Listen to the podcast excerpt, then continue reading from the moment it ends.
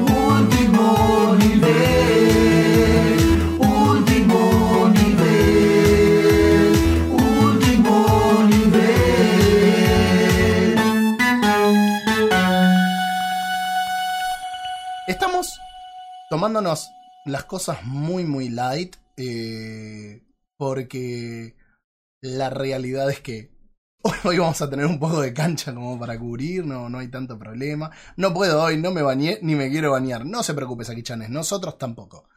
Eh, pero déjame que voy a ir abriendo el cosito de las noticias. eh, no sé.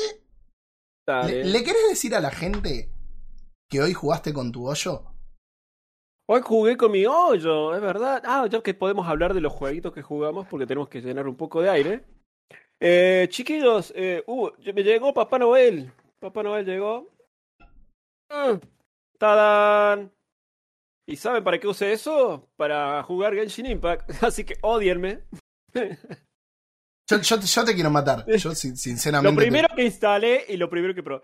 Es increíble la diferencia, cómo carga tan rápido, lo lindo que se ve, lo bien que se escucha, cómo se siente. Es otro juego.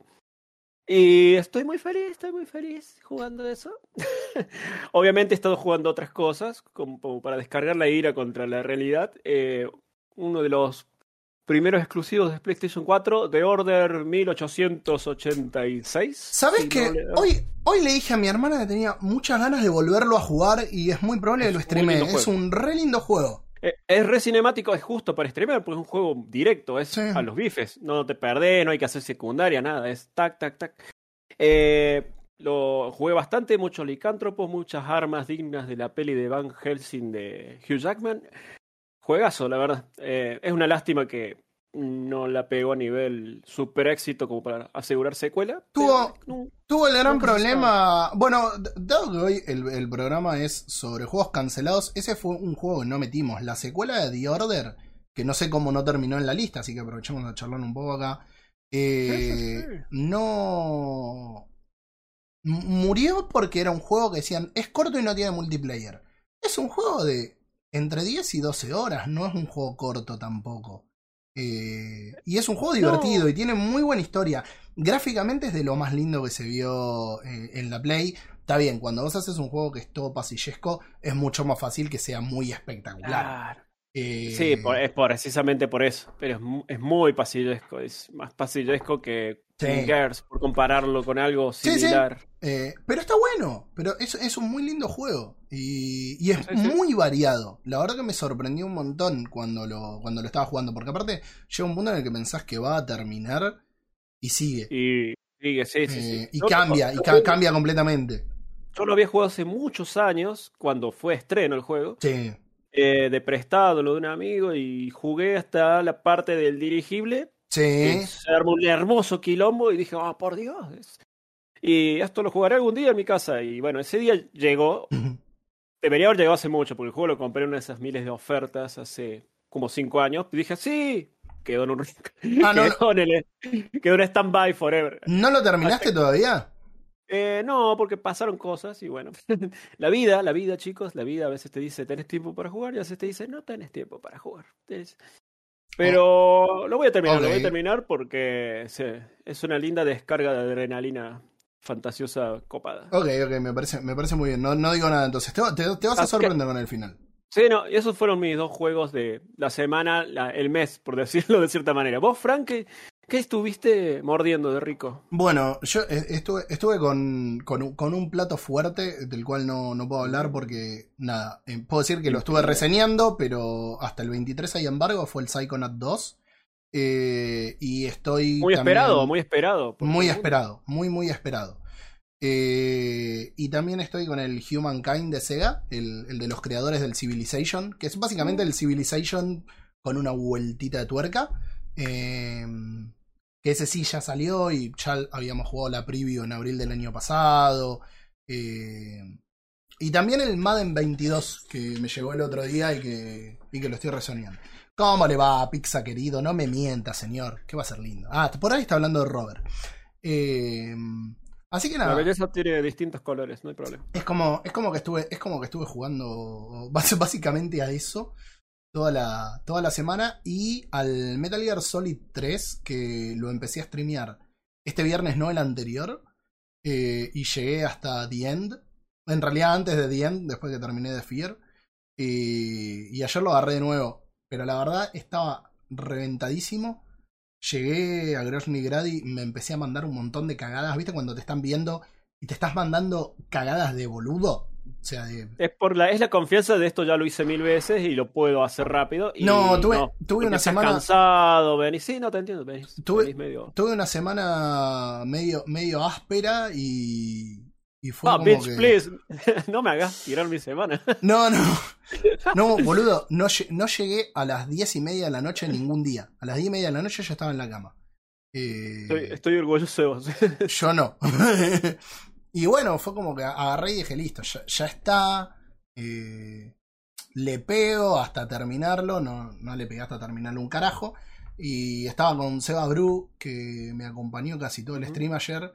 Y, Qué grande. y le dije, le digo, no, mira, corto acá, corto acá después de esto, porque ya, ya me estoy mandando cagadas de boludo. O sea, de, de estar tonto me, me mandaba cagadas. Eh, sí, me morí choto mil veces haciendo cosas que no, no me debería haber muerto. Cuando el, cuando el stream anterior iba tuki tuki tuki tuki escondido por todos lados. Y ahora Eh, fue que taca, taca, taca, te hicieron. Sí. El tema que dice el tiempo es un tema de jerarquización. Si le clavas 8000 horas de China en el culo, obviamente no te va a terminar el juego de 20, 12, incluso 6 ahorita. Tiene razón. Tiene razón. No, tiene, tiene razón, pero bueno, él sabe, parte de mi vida privada, que posta no he tenido tiempo. No me estoy haciendo el misterioso, gente, pero Robert, pasan cosas en la vida y bueno. Robert, tiempo, yo te, tiempo. yo te entiendo, pero no sea hipócrita, señor. Si no te No, hubiera pasado no. nada, si no te hubiera Sí. pasado nada, hubieras estado jugando conmigo yo. No sé si con tu hoyo justamente, pero sí con mi hoyo. Ay, Dios. Ay, Dios. La verdad que esto- estos chinos nos la dejaron servidísima. Posta. Eh, no, si- siendo sincero, si mi vida uh, privada hubiera estado perfecta, creo que sí hubiera estado jugando totalmente Genshin Impact todo el tiempo. Es que ustedes no saben, chicos, es una droga hermosa. No, no, no, es Lo droga. van a saber en un programa muy especial que haremos en algún momento con Juli. Ya verán, ya verán. Ay, ay, ay. Ese, ese, Es- ese, ese programa yo me voy a ir a hacer otra cosa, pero dejo el lurk acá, le dejo el micrófono. Oh, hace café. charla. Encárgate en chat, no sé. Pero bueno, no te convencemos. Eh, ¿sabes qué otra cosa estuve jugando este, Sí. este, esta semana? Dime. Un juego que cumplió 25 años y que volvió a aparecer en todos lados. Así que, ¿por qué Ay, no nos contás un poquitito, Roberto? mira, mira el sideway que me hizo para la sección de las noticias, gente. Volvieron las noticias. Están invitados todos a unirse al grupo de Facebook, último nivel punto de encuentro, donde hay millones de noticias, videos y largo, etcétera, y no la pequeña selección que hacemos para este programa quincenal. En fin, estas noticias eh, empiezan aquí. Aquí, voy a leer el, el otro machete porque este no me gusta. Un viejito remasteado. ¿De qué me estamos hablando? Remaster de Quake llega en honor al 25 aniversario. Bueno, el juego viene con todos los paquetes de misiones, agregando también una nueva expansión. Sale en todo lo existente: PlayStation 4, Xbox One, Nintendo Switch y PC, Microsoft Store and Steam. Que este, Eh, este remaster cuéntanos. aparte va a venir Cuéntanos. con una actualización a 4K y 120 FPS, que al pedo porque te, te Sí, descomponen. porque no. Porque Eh, es Quake, chicos. Pero bueno. Eh, pero yo no entiendo eso que juegan. No, quiero jugar a 600 FPS. Vas a que te morís, ¿no? Listo. Quiero morir jugando Quake. Ok, pibe. Así que nada, gente, eh, ya está disponible. Fran puede tirar sus primeras impresiones en este momento. Fran, ¿te gustó lo que tocaste? Eh, ¿Le hizo justicia a la nostalgia que tenías por el juego? Tal vez sí, tal vez no. Lo jugué literalmente 3 minutos y tuve que seguir con la reseña al Psychonaut, así que no pude probar nada. Tres Eh, minutos alcanza. me resultó sumamente incómodo con el control. O sea, es como que. Con análogos. Sí, decís. sí, sí. No, eh, co- corres con el chabón y se te, se te va para todos lados. La verdad no me acuerdo si era así el original. Yo, una cosa, yo el Quake lo jugué en la computadora de un amigo porque no, no me daba la máquina. Eh, y cuando pasé, pasé directamente al Quake 2. Entonces, la realidad es que el Quake no, no tuve mucho, mucho contacto. Pero no, no. El Quake 2 sí, el Quake 2 me, me cansé de jugarlo. Ah, le, le di un montón. Lástima que ahora subió de precio. Está en. En Game Pass. De, de hecho, lo jugué, lo jugué en Game Pass. Pero regular la sensibilidad, amigo. Sí, es verdad. Creo que, es creo verdad. que es un, ju- un juego digno de, Pero- de Game Pass. Es, pero, ¿sabes? Y ya está. No, Y desaparece. ¿sabes qué es lo lindo? Dime. Que el juego viene con los dos. con las dos expansiones originales. Y además, la gente de Wolfenstein New Order hizo una expansión inédita para este juego. Eh, Muy bien, muy bien. O eso sea no lo que- sabía. 25 años después tienen nuevo Quake que jugar. eh, así que nada. Hay gente que espera la secuela, pero bueno, esperen, esperen. Como otra gente que está esperando otro tipo de secuelas. Yo, no, yo la verdad. Esta noticia se le quiero dedicar a Wally, que viene esperando la sexta parte desde hace media década aproximadamente. Vos, vos sabés que igual imagen. está, está. usted- vos largá Bueno, que yo te voy Dale, tirando. dale. Ah, Eh, ¿Qué me ibas a decir de Wally? Vos sabés que Decilo. Wally, cuando salió el, el Teso, no es The Elder Scroll Online, pero vamos a decirle el Teso porque nada, Eh, Skyrim, el el, sorete. eh, el señor agarró y se puso en 4K en loop en YouTube. Ah, A, a ver el tráiler, el teaser ese, no era un tráiler lleno de humo, para ver si veía algún detallito. Se lo puso en la pantalla gigante para poder verlo tranquilo. Eh, Eh, y no sé cuántas horas se clavó de loop, porque no. Pero le eso, me, dio, eso le habla de su fanatismo. Habla de su fanatismo, habla muy bien. Bueno. Eh, bueno, la noticia. Otro remaster de esos que nunca se fueron. Skyrim regresa con una edición aniversario para consolas PlayStation, Xbox, PC con más de 500 mods del Creation Club. Oh, Skyrim, no. Skyrim, Skyrim. Bueno, chicos, eh, no necesita presentación. No necesita presentación este juego. Este juego ya me- es el colmo. Es, ayer estaba leyendo una pequeña nota que es el juego que ya más ports ha tenido en la historia, aparentemente. Le ganó a Doom. ¿En serio le ganó a Doom? Le ganó a Doom porque está haciendo trampa. Porque en PlayStation 4 y Xbox One es la segunda vez que sale. Porque ya Bueno. salió. o sea, es una, está haciendo trampa. Pero es increíble eh, cómo siguen robando con lo mismo. Yo sé Ey. que. Yo sé que voy a Sí, sonar muy hipócrita porque No, por vivo, favor, hable, hable, vi- hable. vivo pidiendo constantemente una remake de Metal Gear Solid. Más allá que tiene, ya tiene una remake, pero no la puedo jugar todo el mundo. Eh, ahora, la verdad que se tienen que dejar de joder. A Bethesda no le da vergüenza. Que te sigan sacando exactamente el mismo juego, generación tras generación. Es como lo de GTA V. GTA V, sacar la versión de PlayStation 5, en serio, son unos caraduras. Eh, Que hagan, que que hagan otro juego, Ah. boludo. Perdón. Eh, vos sabés que, que- Hola, Cool Potato, bienvenido. Eh, vos sabés que lo de GTA V te lo entiendo por el online y como que veo ruido en las redes y eso que yo no soy de jugar ese juego. Eh, y aún así me llegan noticias de GTA V. Pero Skyrim es como nadie lo habla, pero supongo que tienen una clientela fija porque si no, no lo sacarían. A todo esto sale el próximo 11 de noviembre, o sea que ya está. Igual, ¿qué, qué tanto tenés que desarrollar?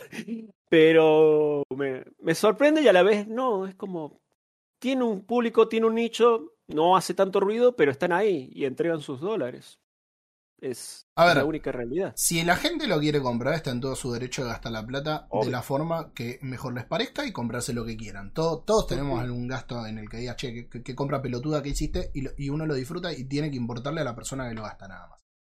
Sí me parece que en lugar de poner gente a trabajar en una nueva versión de Skyrim después de tanto tiempo, no hinchen los huevos y dejen toda esa gente para trabajar en el nuevo Elder Scroll. En el que prometieron hace cinco años, si no me sale mal la memoria. Sí, básicamente. Entonces, Sí, no sale mal. Eh, eso. ya la verdad que. eh, a, a ver, Bethesda es una empresa que a mí no me gusta mucho. Yo no le tengo simpatía. eh, es, es muy poca la simpatía que le tengo. Quiero que me sorprendan con Starfield, ob- obviamente. Pero Yo como creo siempre que te digo. van, a mm, te van a sorprender porque han perdido medio ese lugar de gloria que, que tenían hace unos años, entonces tienen que pegar una, tienen que hacer No, un gol en el o sea- ángulo como para que recuperar el amor, viste, de todo el mundo. ¿Sabes qué pasa? Mi problema concreto. Para mí, el Prey es una copia del Bioshock en el espacio. Que no es necesariamente malo, pero a mí Dishonored, cuando lo probé, no lo jugué entero, lo probé y no me gustó. Cuando probé Prey, tampoco me gustó. Y lo tengo, eh. Lo, lo tengo en, la, en, en PC, el Prey. Lo, lo compré en una sale. El otro lo había probado en la casa de un pibe. Ahora, dicho eso, si Starfield va a ser otro Prey y otro Dishonored, pero con más contenido espacial y no encerrado en una estación como fue el Prey, porque técnicamente el Prey era espacial, me va a hinchar los huevos. Yo quiero que me sorprenda. Si es algo más parecido a lo que es Elite Dangerous o, mm, o el, el Star Citizen, que creo que no va a salir nunca, está para mí bien. Eh, ahora, la verdad, Bethesda, la dejate, dejate de joder. O sea, no, no pueden seguir sacando el mismo juego todas las generaciones y no darle algo nuevo a la gente. Che, hablando de, de Bethesda, eh, por el- ahí en el chat estaba nuestro amigo Dieguín, está jugando Fallout 4 después de mil años, emitir un comentario por privado el otro día que me dice, che, me daña los ojos, porque, o sea, vos venís jugando los últimos juegos modernos y te volvés a Fallout 4 y es como, ¿qué pasó? Sí, sí, sí, sí. sí, sí, duro, sí. me dice, Bueno, duro como comer Pará, pan de tres días. ¿eh? Fallout 4 es súper crocante, boludo. Yo, Sí. quise, yo quise jugar. En su momento fue como, oh por Dios, pero no, no hay forma. Sí, pero bueno, a ver, ¿sabes qué me decían a mí? Me decían, no, pero el Fallout 4 está buenísimo, pero lo tenés que jugar con este mod, este mod, este mod. No tengo ganas de romper el juego con mod para que sea jugable. Eh, sí, vos sabés que manejar un Fiat 600 está buenísimo, solo tenés que agregarle tres turbinas. claro, maestro, ¿no? No Eh, jodamos. Exactamente. Eh, el Fallout a mí me lo habían pasado non santo. Y menos mal que no lo compré. Porque con mi placa de video, la placa de video de la notebook, cuando lo jugué en la notebook, ese, ese modelo tenía un problema en el cual no te lo tiraba a 1080 por 1920. Si lo querías ver no roto, lo tenías que jugar en una pantallita que era así. Y no tenía soporte. No lo, no lo arreglaron nunca. Entonces Ah, dije. ¿sabes qué? Si yo hubiera pagado 60 dólares por esto, estaría prendiendo fuego a algo. No, me, me hace acordar el video del pibe que pagó 60 dólares por Fallout 76 y fue y destruyó GameStop. No lo podemos, a, a ver, no lo podemos defender, pero no lo podemos condenar tampoco. No, bueno. yo lo entiendo, lo entiendo. Bueno, che, hablando de gente que quiere romper la realidad, hay que ver lo que estoy diciendo. Vamos a la siguiente noticia, porque Hablando de remasters, hablando de remasters no necesarios. Eh, remasteame todo, ese es el subtítulo que le puse. GTA Trilogy Remaster, anunciado con fecha de lanzamiento para fines de 2021, update sale en 2022. ¿De qué estamos hablando? La gente detrás de la gran franquicia de GTA va a hacer el remaster de GTA 3, GTA Vice City, GTA San Andreas. Juegos realmente importantes en la historia de PlayStation 2 y de la época de los cibers en Argentina. Estos juegos creo que los jugó todo el mundo, todo el país. Aunque no te gusten, los jugaste. Sobre todo Vice City. Y si viene el remaster, se va a venir en un, en un solo juego. Te vienen los tres jueguitos. Y vos decís, innecesario, necesario. ¿Le gustará a las nuevas generaciones, a los que nunca los probaron? Solo lo sabremos cuando esté disponible el juego, a ver cómo vende. Eh, personalmente, eh, me parece una linda opción. ¿Lo compraré? No. Eh, ¿Usted, usted Fran, le interesa volver en el tiempo y vol- jugarlos a 1080, 4K, Sarlanga y que te rompan los ojos? a mí me gustaron, a mí me gustaron los tres juegos. Ujú. El, el Vice City me parece buenísimo. Es- a ver, es Scarface, Es básicamente. Es, es Scarface. Es y eso Scarface. que salió el juego. De, Sí. de- es mejor que el juego de Scarface. Sí, sí, sí. Eh, pero sí, sí, es mejor que el juego de Scarface, que era horriblemente repetitivo. Eh, pero me parece que es un poco lo mismo que Bethesda. Che, te están, te están rompiendo los huevos con que saques el Bully 2, o por lo menos un, un remaster o un remake del Bully.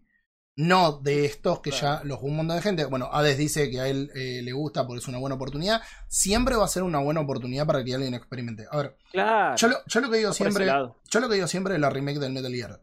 El Metal Gear Solid es un juego que tiene una historia espectacular y que tiene un gameplay que en algunas cosas sigue estando bastante vigente y en un montón de otras cosas no ha envejecido bien. ¿Pero por qué no ha envejecido bien? Porque los otros juegos que hicieron después evolucionaron muchísimo. A mí, si bien Metal Gear Solid 5 me parece nefasto porque no está terminado, en el gameplay es un juego sublime. Es una de las obras maestras a nivel jugable, de, estoy hablando, de, de Kojima. Entonces, si vos tenés la posibilidad de hacer hoy un remake de un juego que era excelente y podés hacer que tenga un gameplay que sublime, vas a tener un producto muy bueno y vas a poder jugar la versión, la mejor versión de ese juego. Entonces, yo sí creo que por ahí en ese sentido es necesario. Ahora, volver a jugar exactamente el mismo juego, que las mejoras sean únicamente gráficas, y siendo que tenés que trabajar en otros títulos que te están pidiendo y no lo están haciendo. Antes Rockstar te sacaba, no sé, cinco juegos cada dos años. Y ahora hace cuántos años que está sacando solamente GTA V. Mira, mira, yo personalmente no me molesta, como siempre, yo tengo una opinión muy formada sobre los remaster remakes, o sea, me parecen bien porque le da el acceso a nuevas generaciones. No todos tienen que estar enfocados al viejo choto que viene jugando desde NES para acá. Mientras Pero- no te limite Pero otro esa- eh, producto. justamente. Pero a la vez, tirame algo nuevo. Eh, a Rockstar no le falta plata. No me digas que van a sacar este remaster para recaudar dinero para ponerse a trabajar en GTA 6. Eh, no, tenés capital, maestro. O sea, hacete justamente lo que pide el, el pueblo. Bully, eh, no sé, hacete un remaster de Bully, hacete un remaster de Warriors. No sé si lo jugaste Warriors, es un juego basado en la película, que está muy bueno. Eh, También es de la época de PlayStation 2, de PSP. Conozco el Eh, juego y conozco la película. Nunca jugué el juego ni vi la película. Es una deuda pendiente que tengo. Te lo recomiendo mucho, está muy bien. Eh, hay muchas, hay muchas cosas que piden los fans. Podés apostar, como hicieron la generación pasada, no, la anterior, anterior, que apostaron y pusieron plata a los desarrolladores de Eleanor, que es un juego que no le gustó a todo Sí. el mundo, pero la verdad es muy interesante. Eh, llegaron a un sistema de tracking facial que, la verdad, al día de hoy le sigue rompiendo. O sea, podés apostar plata y te puede salir bien pero no lo hacen, están apostando a lo seguro y gente vieja, entre comillas, como nosotros, no, nos cansa ver siempre Bueno, un buen lo pon- mismo. Un buen, un buen port de Manhunt, dice KM. Sí, Garra, estamos hablando de Rockstar. Eh, Claro. A ver, sí, apo- apostar por cosas nuevas. A ver, yo no te digo, pues estaría buenísimo que sigan con. eh, con cosas que a la gente le gusta, que puedan traer estos remaster. Pero sí hay un montón de títulos que dejaron en el tintero, que no sacaron absolutamente nada. Y que se dedicaron a seguir haciendo contenido de GTA V. Y GTA V, y bueno, Y dejate el- y dejate joder, la gallina de huevos de oro. Sí. Ahora, Sí. hicieron, no es tan malo como. Bethesda, hicieron también Red Dead Redemption 2 en el medio. Claro. Pues Eh, me parece, viste, que Red Dead, el online no pegó tanto y por algo siguen con GTA. Es como. Creo que a la gente le gusta más armar bardo en ciudades que armar bardo en el viejo oeste. Sí, eh, a ver, eh, yo me pongo en el otro lado para que sacar lo nuevo, porque, porque tenés que sacar... A ver, como empresa yo te lo entiendo, pero si nos vamos a poner desde el punto de vista de la empresa, entonces después no las critiquemos, pues termina pasando lo de Skyrim. ¿Para qué voy a hacer un juego nuevo si te puedo vender a lo largo de 20 años exactamente el mismo juego?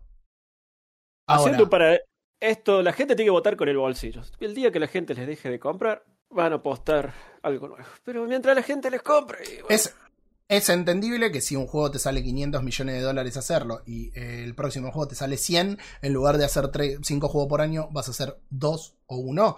Bueno, eso te lo puedo entender, pero si vos estás reduciendo en esas cosas, porque estás aumentando el presupuesto que le tenés que meter, y no sabes si vas a recuperarlo con las vendas, bueno, entonces, en lugar de volver a sacar juego, no sé, apostá por otra cosa. Eh, una incidencia, Eh. ¿se puede participar en el debate? Estamos en la sección de noticias, pero vos Eh, tirá y nosotros, favor. nosotros te Miren, leemos, chicos. garra. No, no hay problema. Che, Eh. escúchame, hablando de apostar por, por cosas nuevas y viejas, vamos a la siguiente noticia porque seguimos con el show del remaster y el remake. Bueno, pero, espera, este, esta Sí. noticia sí es un remake que creo que es necesario porque, No, sí, sí, sí, yo estoy con vos en esto. Te Por- apoyo. porque Te apoyo. es, es crocante hoy si, quieren, si queremos jugar Sí. al Dead Space. Eh, y si lo podemos hacer, esto era lo que decía de hacer una, una mejor versión. Si podemos hacer una versión más oscura, más gore, con más desmembramiento y mucho más grande, bienvenido sea. Sí, señor. Escuchame otra noticia. En el espacio nadie puede oír tu oferta. ¿Por qué? Porque a raíz de que se anunció la remake de Dead Space, una noticia que no se pudo pasar por aquí en su correspondiente tiempo, que fue hace un mes aparentemente, lo anunciaron con un teaser. Se viene el remake de Dead Space. Algo que quieren los fans, que quiere todo el mundo. Hay gente que no quiere porque dicen, ya el original se la banca. Sí, bueno, pero hay gente que quiere algo que se vea con la calidad de hoy en día. ¿Y qué pasó a raíz de esto? Que se dispararon los precios de las ediciones físicas de Dead Space. Sobre todo la edición coleccionista de Xbox 360, que pasó de un valor original de 150 dólares a 12.900 dólares. Me está jodiendo. No, señor. Pará, No, señor. ¿Solo pará, pará, por qué? pará porque tengo, tengo la plasma cutter del, del, del Dead Space 2. ¿Cu- cu- ¿Por cuánto la puedo vender? No, bueno, este es solo lo del euro. ¿Por qué? Porque, bueno, porque es una edición muy coleccionista y porque solo se hicieron mil unidades. Es muy poco, mil unidades a nivel mundial. Eh, así que el que tenga entre 8.500 y 12.900 dólares puede, puede pelear por esta edición coleccionista que trae libros, CD, artes, bla, bla, bla, Acá- novela gráfica. A- Acá Sí. Saguichones, acá Saguichones dice que tiremos primero la noticia en vez, antes de opinar, porque no entiende un pingo y nos estamos apasionando. Eh, ¿Entendés? que nosotros damos por sentado que la gente ya leyó la noticia en el grupo, pero bueno. eh, contestándole, contestándole no, a Garra, mentira, bonito. Contestando, contestándole a Garra, que dice, estoy en desacuerdo con lo poco que escuchó Rockstar, eh, dice desde el respeto, por supuesto, eso siempre, lo, lo tomamos con respeto, Garra. Eh, pero creo que no se le puede reprochar nada a la empresa. Yo creo que sí, hay cosas que se pueden reprochar y es el hecho de, como decía antes, si a vos te están pidiendo determinados juegos que no les estás dando bola y no estás sacando IPs nuevas, copate un poco y poné a la gente a laburar en eso. Creo que es innecesario por ahí un, un remaster. Nosotros estamos a favor de los remasters y los remakes siempre que no interfieran con el pipeline de, de otros productos. Si los productos se retrasan o dejan de salir porque vas a sacar remasters, entonces eso sí es un problema y es para reprocharle a la empresa. Pero, pero bueno, as- así como, como detallito. Para seguir con el tema del gore eh, y de todas esas cosas, y acá van a venir todos los chistes de mancos que Robert puede hacer, tenemos una de Bloodborne. Tenemos una de Bloodborne y también eh, que se relacione con la siguiente noticia porque los Sonyers verdes y maduros. ¿De qué estamos hablando? Verdes y maduros. Bueno, un niño de 5 años, lo- en tu cara, Robert, en tu cara, Saki, logró terminar Bloodborne en 21 horas y es viral en redes. Mira vos, mira vos, qué lindo lo- los niños. Este muchachín se llama Ezra Fox y en solo 21 horas terminó el juego lo cual me hace sentir manco. Y, al- y no sé qué tal Frank, que yo en la temporada 1, último nivel, me dediqué a burlarme de él por su manques. Lo cual era un meme, porque en realidad no es manco, pero bueno, eh, veo estas noticias y es No, como, yo soy. ¡Wow! a yo le digo siempre. Yo ¡Wow! El poder de la juventud, es increíble. Un niño que viste que no necesita dormir, nada, azúcar, nada, increíble. Yo soy manco, yo soy manco, Sí. pero en ciertas condiciones, porque mi problema es la paciencia. Como no te, como, como soy ansioso, eh, muchas veces me tiro a la muerte porque veo que viene el chabón y, y te mandas cagada de, de ansioso. Es como el, viernes pasado me mandé todas las cagadas porque me podía mandar con el Metal Gear 3 y el viernes anterior estaba, no sé, relajado, disfrutándolo como una película y me hice 4 horas 50 al hilo sin caer en ningún lugar. Eh, porque depende de cómo te lo tomas. Pero. Pero no sé, hay juego. El Battletoad nunca pasé el Turbo Tunnel, así que me puedo decir. No, Es- mira, yo lo entiendo porque, bueno, este niño, el niño Fox, eh, su papi es un fanático de Front Software y lo que dice en la noticia, una nota muy larga, fue testigo de cómo pasó todos los Dark Souls, Sekiro, y bueno, entonces, como si vos tenés ese maestro al lado y aprendés visualmente, el tipo se ha sentado en la magia de la juventud, es algo yo- re lindo. Y hablando de otra magia, Yo en me- el otro extremo. Yo me acuerdo. Yo me acuerdo de esta noticia. Y esta noticia es vieja, no es de ahora. no, Porque la vi el Pero- año, la vi el año pasado. O por lo menos la foto del nene era. Si no es, si no es igual. Y también era de 5 años. Que lo estaban matando al padre por exponerlo al Bloodborne, al nene de 5 años. Creo que esa es una discusión como para otro momento, ¿no? Si, si está Sí, bien o está mal. eh, Mira, de, de personas como nosotros que crecimos viendo Depredador, claro. Claro, O sea, exacta- no, exactamente. no me voy a poner a, a- a discutir eso de generaciones de cristal y todo eso, porque no, no, es, no es el lugar este. Este lugar es de los juegos y hablando de gente de edad que pasa juegos, de Sonyers maduros. Eh, Eh, segunda noticia relacionada. Mamá de 68 años consigue trofeo de platino en Horizon Zero Dawn, lo cual es un trofeo que solo el 5% de los jugadores del cual han conseguido. Esa- Eh, increíble la doña. Hagan, Para lo hagan que como que ven hagan como que ven una foto porque esa noticia no la vi. No importa, estaba relacionada, pero no importa, chicos. Es solo para ver que tanto jóvenes como ancianos aman a Sony, porque esto, aguante Sony. No, se rebandereaba. pero Nada que ver con la remera de Fran en este momento, pero. ay, ay, Dios mío. No, eh, no, o sea que no. 68 años, una más a la doña, se platinó el juego. eh, increíble, chico, increíble. eh, y vamos a la siguiente noticia porque esto, la verdad, no, no tiene, no tiene mucho jugo para sacarle. ¿Qué dijo nuestro amigo? Es una bla bla bla. Sonido de corazón partido. Sí, no tiene mucha razón. Eh, en, en noticias, en noticias que tienen que ver con cosas que duelen, con cosas que Mm. pueden ofender. Acá te dejo, Roberto, para que destile. que esta, esta también está relacionada con los corazones rotos.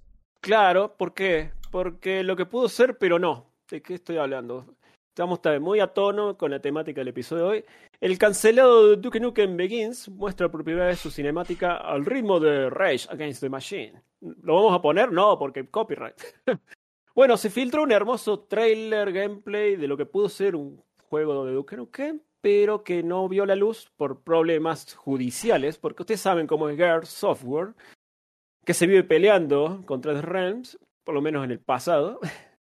Y estaban por largar este jueguito en tercera persona. Se ve o se veía atractivo, pero no vio la luz porque en ese, en ese momento estaban con el desarrollo infernal de Duke Nukem Forever que vio la luz en el año siguiente o el posterior y que fue un fracaso porque la verdad dos años de desarrollo, desastre.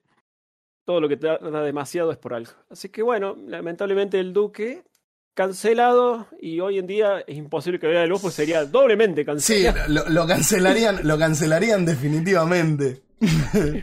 No, verdad, pobrecito, un personaje icónico de los 90, pero estamos en el año 2021, así que no te, sos nostalgia, pibe. ¿no? Lo siento por vos. Y si queremos hablar de cosas cancelables o no, vamos a la siguiente noticia. Porque abandonamos esperanzas. ¿De qué estoy hablando? Ay, esto, esto es para Fran. A, a ver, eh, es medio, Déjame leer. es medio humo, es medio humo el titular. Sí, bueno. El creador de Abando- Abandoned se sincera sobre cómo afecta esta situación al, equi- al equipo de Blue Box. No es divertido que te etiqueten de estafador. Y Eh, ¿sabes, ¿Qué qué, pasó? pasa? Hassan Karaman dice que esto es un re- desastre realmente grave. Lo, lo hubieras pensado muy bien cuando desarrollaste cinco juegos que no terminaste. Todo, esto, todo esto de Abandon, de Hassan Karaman, eh, Bueno, para la gente que no le sabe de qué estamos hablando, eh, pone, vos que estás más al tanto, Fran, eh, no voy a leer la noticia gigante con las declaraciones de este personaje que ni sabemos si existe. Ponelos al tanto, Fran, de qué Bueno. está pasando con este juego. Todo esto de- del humo de Hassan Garaman eh, y Abandon, de si es un nuevo o no Silent Hill, y, y todo lo que se armó atrás. A ver, el juego, y acá voy a hacer un pequeño resumen de, de mi historia con Abandon. Yo lo vi por primera vez, creo que en enero o en febrero, en una página donde iba a ser un nuevo juego de terror, porque aparte lo tildaban como que iba a ser terror y ahora dijeron que no, que iba a ser de acción o medio bélico. Eh, A los Duty, ¿qué carajo? pero iba a ser un estudio indie que no conoce nadie, que aparentemente, y, y con el aparentemente a mí me gusta preguntarle a la gente, eh, ¿vos lo conocés? Porque si yo te digo, che, mirá que el juego, e- este estudio tiene cinco juegos cancelados, anda a probarlo después. Supuestamente estaba en Steam el- uno de los juegos que, y acá viene la noticia, los chavales dijeron que a los que habían comprado su juego le iban a dar de forma gratuita Abandon porque no está bueno que te traten de estafador. Que lo único que a mí se me viene a la cabeza es que, ok, ponele que el estudio sí sea que exista y todo, Sony le haya dicho, che, tenemos que hacer control de daños, vos te vas a hacer cargo de los tres que te compró en el juego, les vas a regalar este. Y va a salir de tu royalty. Porque si no, vos estás vaqueando que sería un problema de Sony si no hicieron algún tipo de control previo de quién iba a publicar el juego. Y acá también quiero hacer una salvedad. El juego puede salir para PlayStation 5 y estar armando todo el humo que está armando. No quiere decir que esté apadrinado por PlayStation. Porque a PlayStation le costó mucho con Hello Games cuando fue lo de No Man's Sky. Que, cinco años después, el juego está muy bueno. Y ya, ocho meses después, el juego ya iba perfilado a lo que había prometido. Y era un juego que se podía jugar, un juego que se podía terminar. Entonces, Había una noticia que quedó afuera de que justamente anunciaron que ahora salían 27 updates para el juego y es como, ¡guau! Y todo gratis, así como, y tiene, ya, tiene, tiene un montón, locura. tiene un montón de cosas, boludo. Le, le fueron metiendo un montón de cosas y el juego ya cambió dos veces a nivel gráfico. Eh, que, es una locura. Y ahora creo que va a cambiar de nuevo con uno de los updates para la nueva generación. Entonces, vos decís, Hello Games se quemaron con leche fuerte. Le costó que Sony no le diera un carajo de soporte a los juegos independientes durante un montón de tiempo. No soporte, pero no la misma eh, pantalla, digamos, que le dio con No Man's Sky. Entonces, ¿es culpa de PlayStation? Y por ahí no. Por ahí este es un juego que va a salir en PlayStation, no quiere decir que esté apadrinado por. Pero sí hay algo raro. Hubo mucho No sé, buen na- re- como- nadie da la cara. Mira, escuchaste esta declaración de nuestro amigo Hassan. Los miembros del equipo de Blowbox y también los autónomos con los que trabajamos no se sienten cómodos para dar la cara ahora mismo. No es divertido que te etiqueten de estafador, ¿verdad? Así que sí, esa es la razón por que la gente no se siente cómoda ahora mismo mostrando Bueno. sus caras o incluso anunciando públicamente que están involucrados con Abandon. No te. estoy muy, muy deprimido. No Vos- puedo dormir, no puedo comer. Lo que más me molesta es que la gente nos etiquete como estafadores. Vos estás deprimido y tu equipo no puede trabajar porque no te gusta que te digan estafador, pero empezaste cinco juegos y no terminaste ninguno. Claro, maestro. Eh, Anda a pero qué sé yo.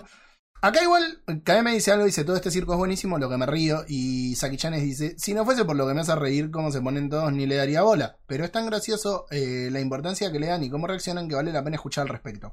A mí me parecen, yo tengo dos o tres lecturas de esto. Yo no creo que sea Kojima, sí creo que es un chabón No. que nos quiere hacer creer que es Kojima. Eh, aunque, y creo que Karaman, como lo dije en varios programas, no existe, porque de ninguna forma creo que si tu apellido se traduce del turco al japonés como Hideo, para mí que el chabón agarró Hideo, buscó el traductor en turco que quería decir y puso lo primero que le apareció. Pues si no, o sea, yo no creo en las coincidencias, y es una coincidencia muy grande. Ahora, la verdad prefiero internet rascándose la cabeza de todo este humo y de que sea algo divertido. Y si es efectivamente Kojima, que haya tenido a la gente uniendo todas estas pistas. Y no que se peleen por 4 FPS de mierda de un juego que sale en dos plataformas y que se ve ligeramente distinto. ¿Y de qué plataforma es mejor? La verdad, yo prefiero esto. Porque por lo menos es entretenido. Por lo, menos tiene el misterio. Dicen estafador. ¿A quién estafó? Supuestamente el estudio, Blue Box, había publicado o intentado publicar cuatro o cinco juegos en el pasado que nunca terminó. Y hubo algo medio turbio alrededor de eso. Eh, Se quedaron con un vuelto de desarrollo que nunca dio frutos, digamos. hay que ver, porque si, a ver, si los chabones pidieron Kickstarter y nunca lo terminaron, vos cuando pones en Kickstarter sabés que la guita puede no volver, pueden no terminar el juego. Hay que ver en qué se gastó. Si, si me El decís, día, que, el día que hagamos el especial de los Kickstarter que no, uh, si, si me decís que hicieron la gran Inafune, que se choreó toda la guita para sacar el Mighty Number 9, bueno, ah, te, te lo puedo entender. La verdad que es un estafador y terminó sacando el juego. Eh, en este caso, yo creo que. Yo no creo que sea Kojima, yo no creo que sea Silent Hill. no, es muy desprolijo para que sea Kojima. Es Ahora, sí voy a decir algo. Yo, obviamente, que corrí. Baja la, la aplicación, boludo. Ahora tenés la Play. Baja la aplicación. Eh, No. no. Hay solamente un teaser de un tipo caminando que son 5 segundos y supuestamente van a ir agregando cosas. Eh, la música que se escucha sí es muy Silent Hill. Sí, O sea, la- música- por YouTube. La música, la música que se escucha, la verdad la música que se escucha sí es muy Silent Hill. Pero yo creo que eh, es alguien queriendo que uno crea que es otra persona. Por otro lado, a estos chabones, si no entregan algo que sea sublime, los van a matar.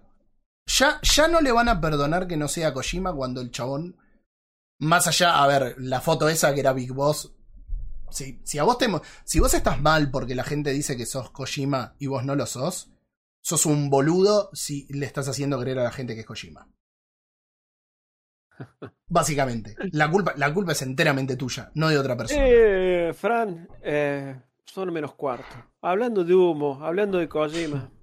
Bueno, Tenés algo ahí listo. Te- yo sé que vos querés. eh, no, No quiero, no quiero hacer el chiste fácil de las siglas, no, no quiero. porque no quiero, no quiero hacerlo, pero. ¿Vos querés, vos, P- vos querés, el, vos querés el pete? ¿Vos querés el pete? Cuando. Cuando estuvo. Déjala acá, déjala acá, mejor. Qué linda promesa que no, pero qué lindo demo. Háblanos, Fran, de PT, Bueno, el, el, el, Silent Hills. el- el plato, el plato central de la noche va a ser eh, a raíz de todo el, humo este de, de Hassan Karaman y si es o no es eh, un Silent Hill. Que recordemos, ¿no? Para todo el humo que se arma, PT, o el juego que vamos a ver a- ahora, porque mm, capturé todo un video de toda la run, que creo que son unos 15 minutos, y va a quedar andando el loop, como fue el loop del pasillo. Así que los que no lo pudieron ver, van a poder ver Silent Hills, o, o lo único que hay sobre Silent Hills, en... Que recordemos Eh, que, ahora. es- eh, que existe, que existe en las PlayStation 4 modelo 1 de Lo las maté. personas que no lo borraron. Lo maté a Robert, perdón, te maté a Robert. Eh, ¡Ah! que- quedaste tapado por el video. Ahí- ahora está. No importa, se- sepan que estoy. Eh, bueno, ya vamos a llegar a lo que pasó con las consolas. ¿Qué pasó? Hubo un estudio fantasma durante la Gamescom 2014 que se sacó entre toda la tanda de demos y juegos que habían aparecido eh, un juego que se llamaba PT, que estaba desarrollado por 7780S Studios, que era un estudio que después supimos que era fantasma, eh, y que no, no veríamos realmente quién estaba detrás hasta finalizada esta demo. PT, sus siglas fueron por Playable Teaser, un nuevo concepto que acá es donde también, eh, y llevándolo un poco a la, a la otra noticia, así aprovechamos a hablar un poquitito de, de Abandon. Eh, suena como muy raro, dado que el concepto es de alguna forma similar a la aplicación esta. O sea, el concepto de la aplicación de Abandon es que van a ir subiendo videos que se renderizan en tiempo real, lo cual no tiene sentido, pero que van a tener respuesta áptica y que van a tener... Yo no tengo los pools, entonces no lo pude probar eso. O sea, por ahora respuesta áptica el primer teaser no tiene. Eh, pero que van a ir teniendo las capacidades de la PlayStation 5 para hacerte sentir la experiencia que vas a sentir con el juego. ¿Qué pasó acá? Pero yo no vi la parte del. Estuve revisando recién el, el joystick nuevo de Play 5 y no vi la parte donde sale el humo. Eh, bo- Ah, no, sale, sale por, por el micrófono. Ah, ahí está. Sale por el micrófono, sale por el Sí, micrófono. sí, gracias, gracias. Eh, De hecho, técnicamente sí, porque te pueden hacer que las vibraciones parezca que tenés humo en el control. Por lo menos Ah. el vaporcito en la mano. Así que ponele que sí. Eh, Un ahora. Dicho, dicho todo esto, ¿no? Eh, Dale. en la Gamescom 2014 se presenta este juego, pasa sin pena ni gloria, y donde empieza a tomar un montón de. de. mm, de protagonismo. Cuando empezar a intentar resolverlo requiere que Internet se una, porque el juego consta de un pasillo que se repite en loop, en el cual van pasando a medida que avanzamos y que hacemos determinadas cosas, algunos cambios. Al principio son súper sutiles hasta que atravesamos una dimensión infernal que cuando sigamos a lo largo de esto ya lo van a ver en el video, quienes no lo hayan podido jugar. Y que tras finalizarlo, que encima para finalizarlo vos tenés que triggerear una llamada y eso se puede hacer de trigger cancelado. ¿Qué, qué pasó con eso? No sé, no sé qué clip hizo Saki Chanes. Eh, Un clip que puede ver la gente. pero Digamos. pero se, se puede resolver de varias formas distintas. Que ahí ya empezaban esas cojimeadas.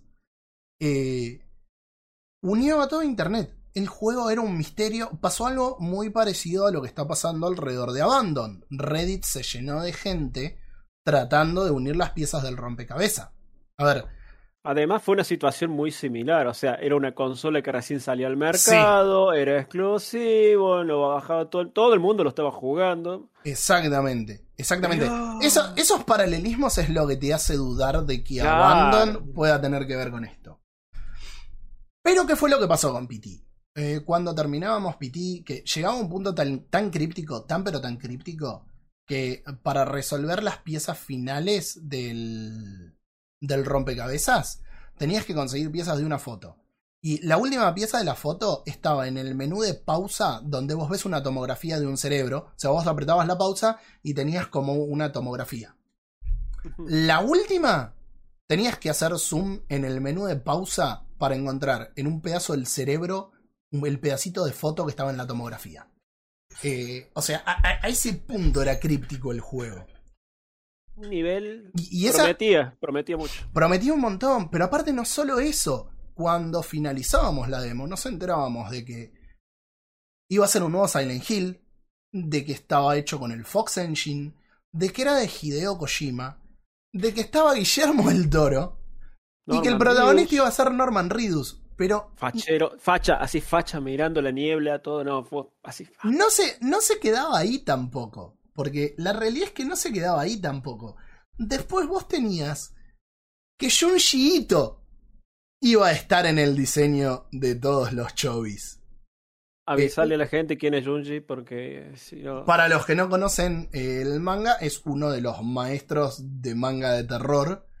eh, con lo cual iba a juntar un, un cast era un- brutal. Un Dream Team. Sí, Dream era un Dream. Team, era un Dream Team, no un cast. Eh, Si no te cagas con este juego, sos macho. Como por ejemplo, ahora estamos viendo, ahí había Hello escrito en, en la pared. Esto tenías que ir buscando letra por letra hasta volver para desearme un mensaje en la pared donde se van borrando y apareciendo letras que era eh, que formaba Hell. Y eso era una de las cosas que triggereaba. Acá se le dice el yuyito. Eh, claro, el yuyito, señor, el yuyito. Pero bueno, ¿qué pasa? En el medio de todo este quilombo, en el medio de todo este quilombo, hasta, ahora esto estaba buenísimo. Recordemos que Hideo Kojima estaba en la en parte de la presidencia de Konami, las cosas venían muy bien, pero venía en desarrollo Metal Gear Solid 5, que es un juego al que le pegué, ca- cada vez que puedo le pego.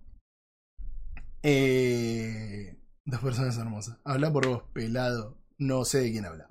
Eh, Algún día haremos el especial de por qué este juego le rompió el corazón a Fran. sí, sí, seguramente. Así. Eh, no, básicamente porque no está terminado. De hecho, vo- voy a Sí, decirlo, no. voy, a, voy a decirlo Digamos- acá. Yo creo que son palabras tuyas que estoy trayendo del pasado cuando participabas en otro podcast en el cual te conocí. Que decías que Metal Gear es un excelente juego, pero cuando agarras la historia se rompe todo. Porque. No solo, a o ver, sea- o sea, el gameplay, fabuloso. Los gráficos, fabuloso. La historia. a ver, la historia. El final. La- la- a ver, la historia no está mal, sí está pésimamente contada. Muchas gracias, Fui por la raid. Eh, sí está pésimamente contada. Y encima está incompleto. Tiene un arco, que es en la misión 51, que no está completo. Y es un juego en el cual pusieron misiones secundarias. O sea, la calidad de misiones es de una misión secundaria y son parte de la historia principal. O sea, el juego en eso se cae. Pero vos después escuchás todas las cintas que podrían haberte ido mandando en el mundo vacío que creó Kojima. eh, y la historia estaba buena, pero está mal contada, está mal dirigido. Es que sí, ¿Qué, pasa? Porque, poner- está- porque estamos hablando de juegos cancelados y estoy hablando de Metal Gear Solid 5. En medio de todo este quilombo, de que el juego fue eh, retrasado varias veces, que al principio también se presentó como otro juego, donde al principio iba a ser Project Ogre, que no se sabía qué mierda era, que fue con lo que se presentó el Fox Engine. Eh, las cosas venían bien con la administración anterior de Konami. ¿Qué pasa? Empresa japonesa. Asume el mando el hijo de, del presidente de Konami, que ahora se me borró el nombre de la cabeza eh, y tengo que abrirme, abrirme el machete.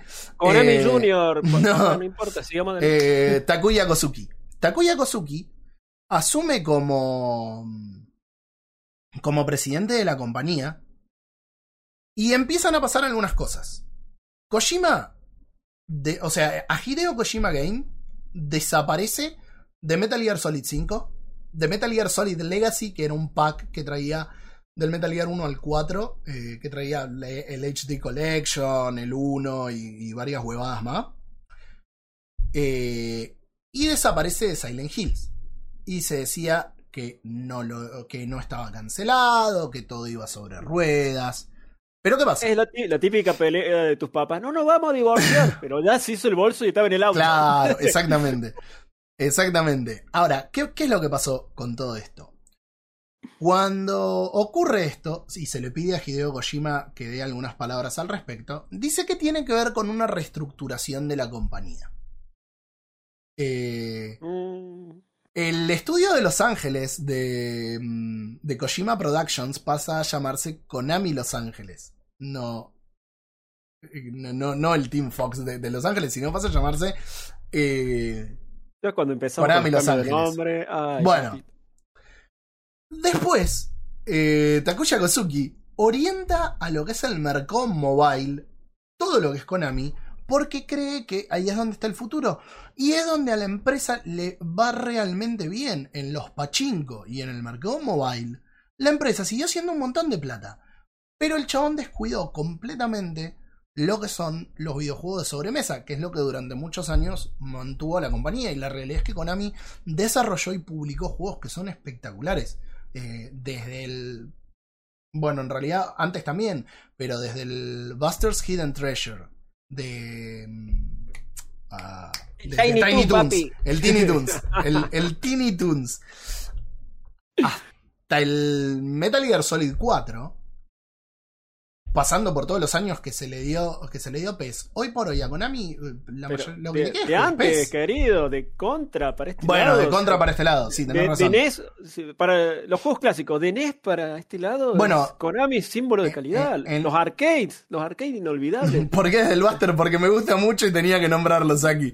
Eh, fanático, fanático. eh, soy fan- es uno de mis juegos favoritos de Sega Genesis. Eh, Kon- Konami estuvo presente durante muchísimos años y pisaba muy fuerte. Y se cagó en todo eso, orientó la compañía a otro lado, que le fue muy bien. Le fue muy bien en ese mercado. Pero abandonó otro, abandonó otro muy importante. ¿Y qué pasó? El 27 de abril del 2015, Konami cancela oficialmente Silent Hills. Y para agregarle sal a la herida, empeoran las cosas. Lo que era PT fue removido del store. No solamente eh, sacándolo, sino que a los usuarios que lo habían descargado le sacaron la licencia. ¿Qué implica esto? Que si vos lo borraste de la Play, y yo como un boludo lo borré porque necesitaba el espacio y dije, bueno, qué sé yo, lo voy a volver a jugar en algún momento, no lo sé. Me arrepiento horriblemente de haberlo borrado, porque eran 2 GB creo. Eh, o un GB 86, creo que un GB 86 pesaba. Mira, acá están buscando lo de las fotos. Esta creo que es la última foto a buscar antes de la del cerebro. Así que presten la atención. Ahí está. Ahí. Hace un zoom y es una pieza de la tomografía donde está la última foto. O sea, a ese, a ese nivel de críptico era el juego. Pero ¿qué hacen? Le sacan a la gente la posibilidad de tener la licencia. Nos borran de la historia, básicamente, aunque no. Lo borraron, lo borraron de la Y historia. a la vez crean un mercado de que las PlayStation 4 que tienen ese juego incorporado en su disco aumentan de valor considerablemente. No, pero hicieron otra cosa. Hicieron otras cosas mucho más fuerte. Lo convirtieron en una, en una leyenda.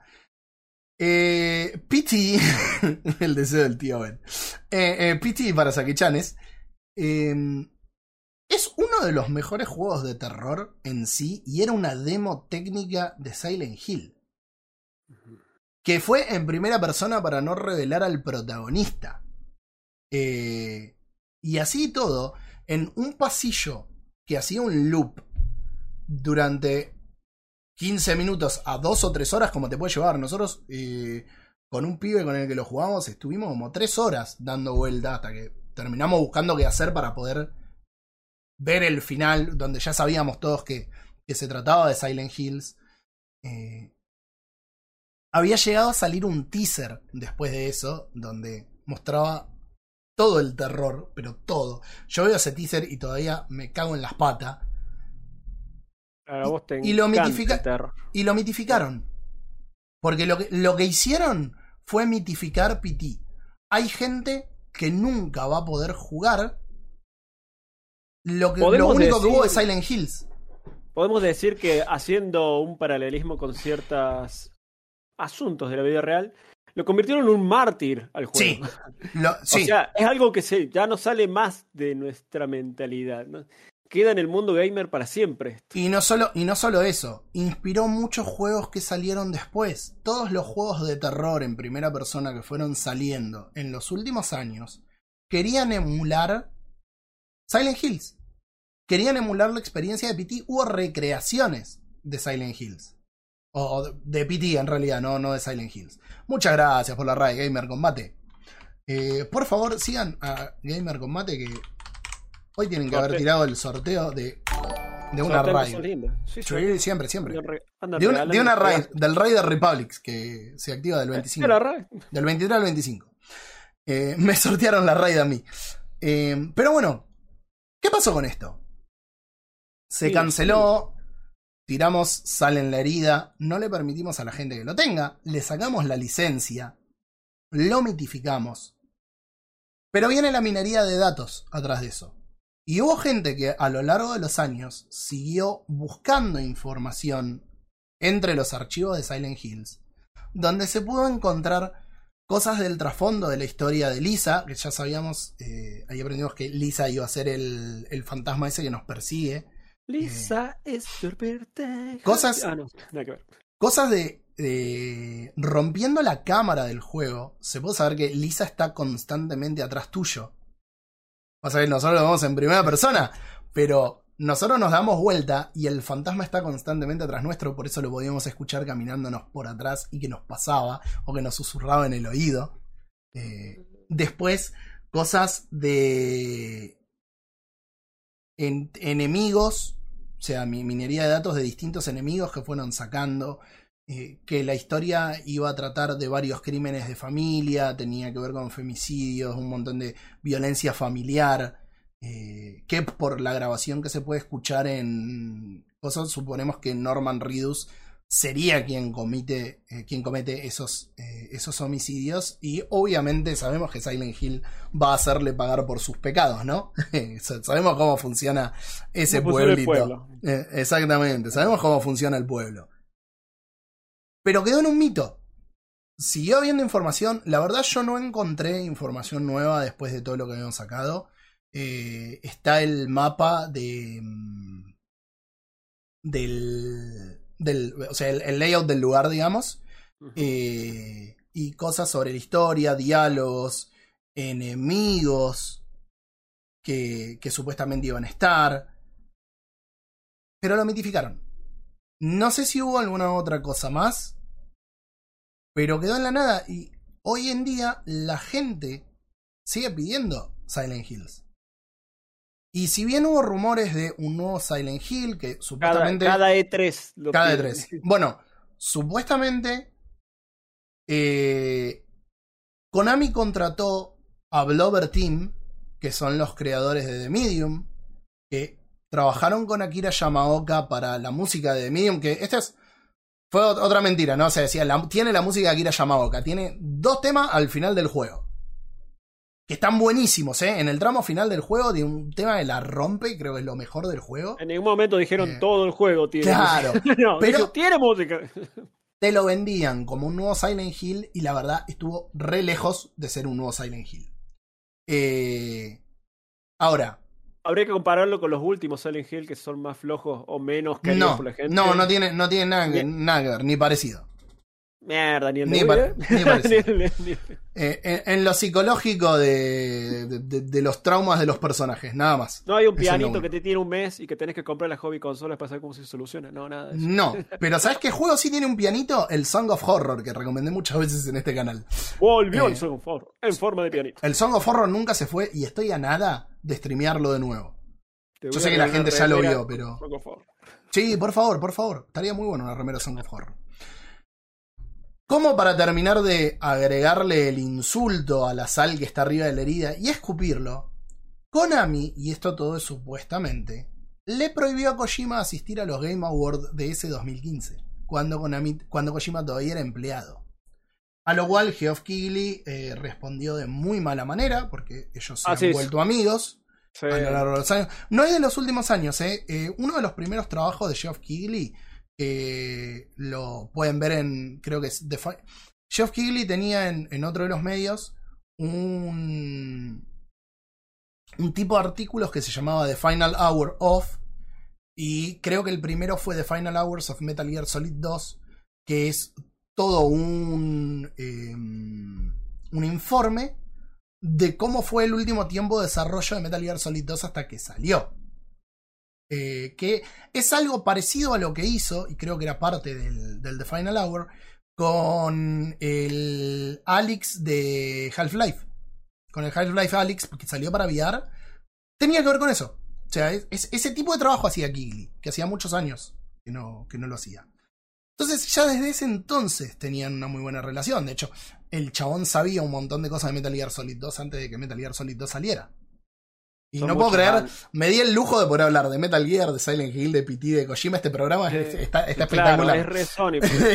A mí me impresiona la cantidad de años de amistad, porque realmente Metal Gear 2 es que estamos hablando, 2002, Cuatro. 4. No, no, 2002, 2002, 2002. Eh, es más, me acuerdo en ese momento cuando había revistas de videojuegos que se hablaba de que Kojima se sacó las ganas, que quería cerrar la historia con el 2. Mentira, sí, se No, no, sí, 3. no, no, no, no, aparte que el, el 2 no cerraba un carajo. El, el, Sí, el- sé. el, el 2 habría, habría más que en el- te- el 2 termina sumamente abierto. Eh, Me parece que eso, esa, ese tipo de comentarios siempre fue cuando termina un desarrollo tan agotador que es como, ya está, corto acá. y después te recargas energía y decís, ¿sabes qué? Así, a los Sakurai. Sí, olvídate. A, la, sí, Vamos, a los vamos. Sakurai, exactamente. Vamos, vamos con el que sigue, vamos, vamos, vamos. Entonces, el gran problema que tuvo Silent Hill fue el tiempo prolongado de desarrollo de Metal Gear Solid 5, la cantidad de plata que había gastado. Eh, ya hubo ¿Alguna vez se filtraron los números de cuánta plata quemaron con ese juego? Me parece, me no parece, me parece que sí, pero no me acuerdo. eh, Yo creo, estoy tirando de memoria, de que Konami, como siempre, salió a decir que no alcanzaron a recuperar lo que invirtieron. Que vendió bien n- cientos de millones, no. pero no recuperaron las cifras que ellos estimaban. Eh, bueno, eh, 80 millones de dólares supuestamente eh, salió. Que es el A ver, eh, no solo era una superproducción, pero tenías a la actriz de Quiet que salió un huevo. Tenías a Kiefer Sutherland, que ahí estuvo mal por haberlo sacado a, Sí, no. a David Hater, pero a David Hater se lo quería sacar de encima hace un montón de tiempo. Sí, no, no, no estaban en buenos términos la relación. Pero, pero, ¿qué pasa? Cuando viene el Kozuki hijo y quiere orientar el mercado a lo era mobile, dijo, a partir de ahora, ¿sabes qué, amigo? No, no hay más plata para esto y ahí las cosas empezaron a tensar un montón. La relación se volvió mucho más tensa y quedó completamente Pasa- claro. anulado. Pasa que vino el pibe, dijo, la relación costo-beneficio y tiempo. Eh, papá, eh, chau, Koji. No, pero, chau. Koji. Voy, tus amigos hollywoodenses dejaron de mamar mi teta. Desde una, Y los desde una posición empresarial en la que vos digas, che, yo tengo que hacer plata, si el chabón migró la eh. producción a un mercado que le daba mucha más guita, está bien. La realidad es que está bien. Ahora, No el podés- está yendo bárbaro.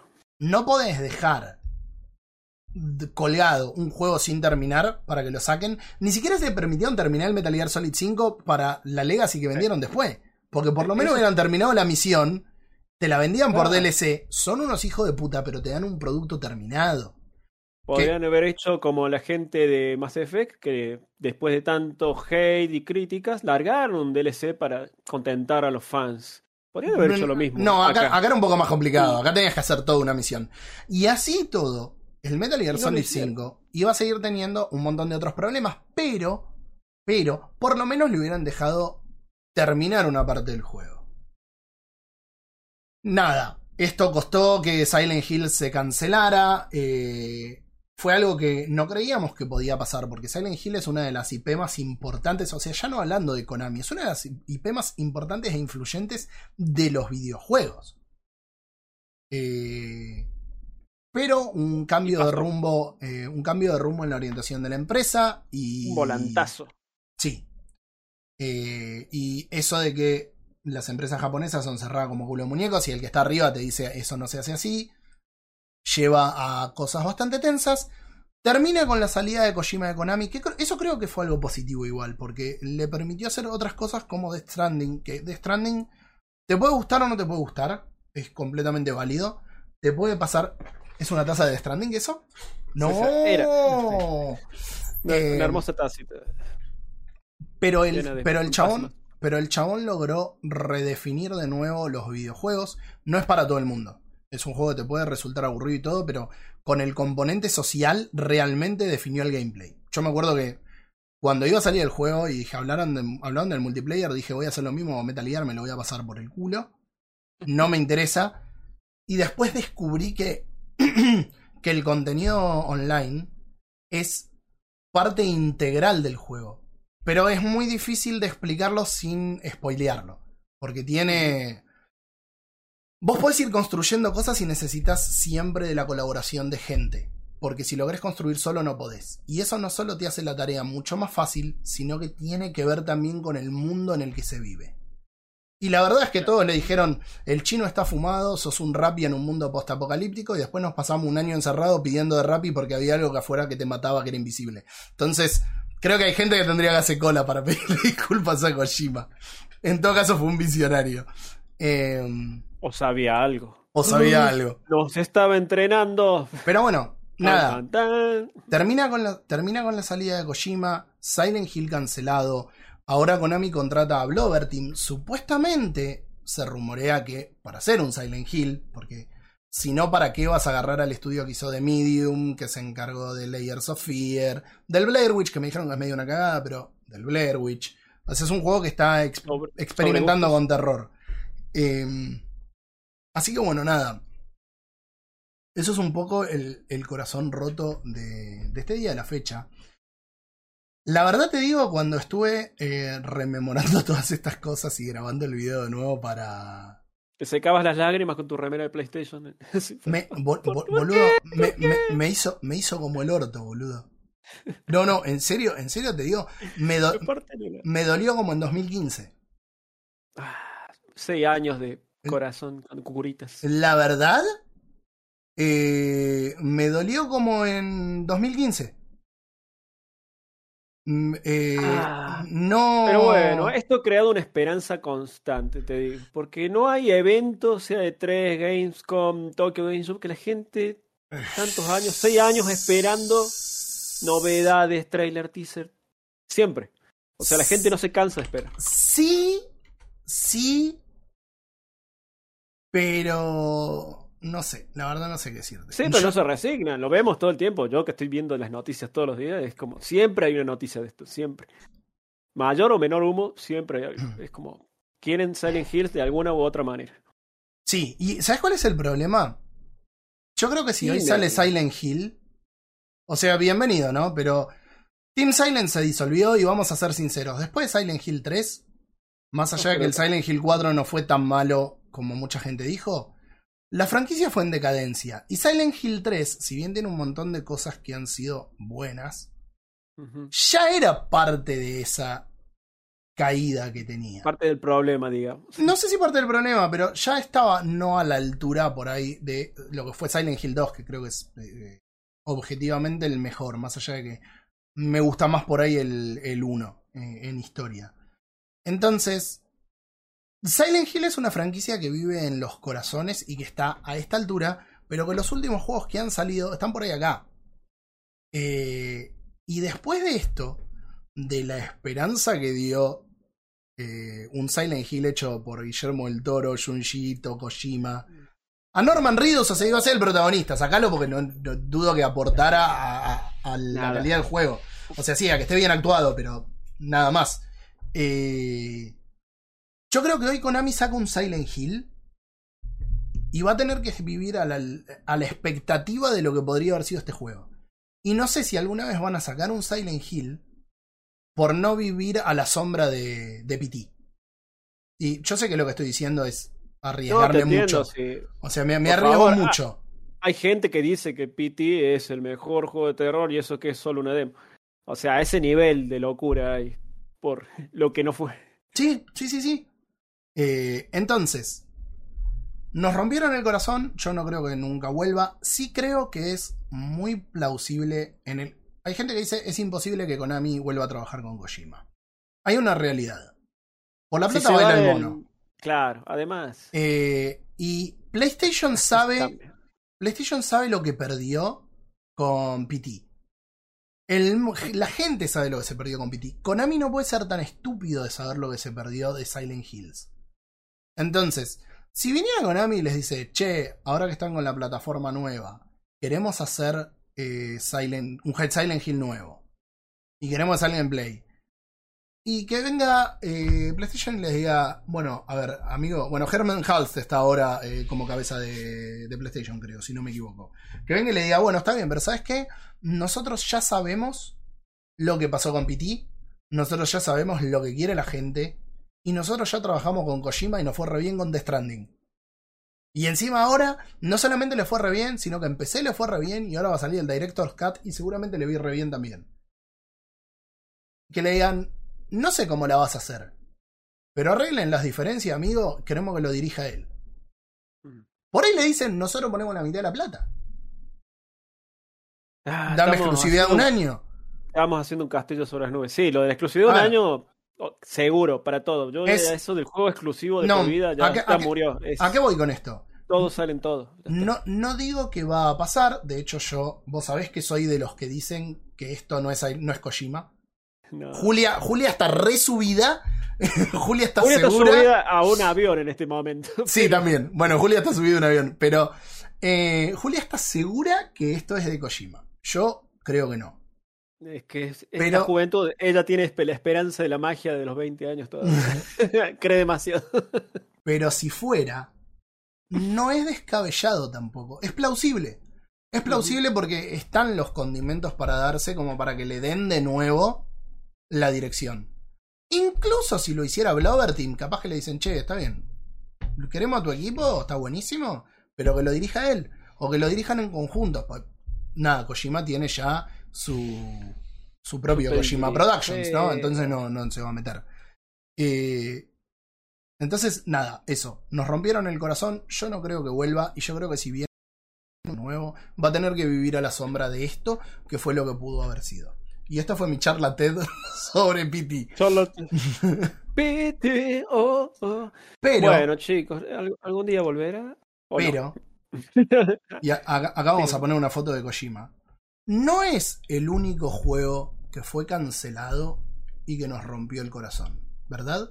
Ah, se, vi- se viene una selección acá, pero Se viene, Una se selección viene, hermosa. se viene una selección. Eh, las, Una tengo, pequeña selección. las tengo todas fuera de orden, así que te voy a ir dando el pie a vos cuando vayan apareciendo las fotos. Sí, sí. di- Dijimos en privado un top 10. Son nueve. Pero bueno, aguante. Bueno, puede ser. La, la verdad que no los. eh, tengo uno más para agregar al top 10, ¿eh?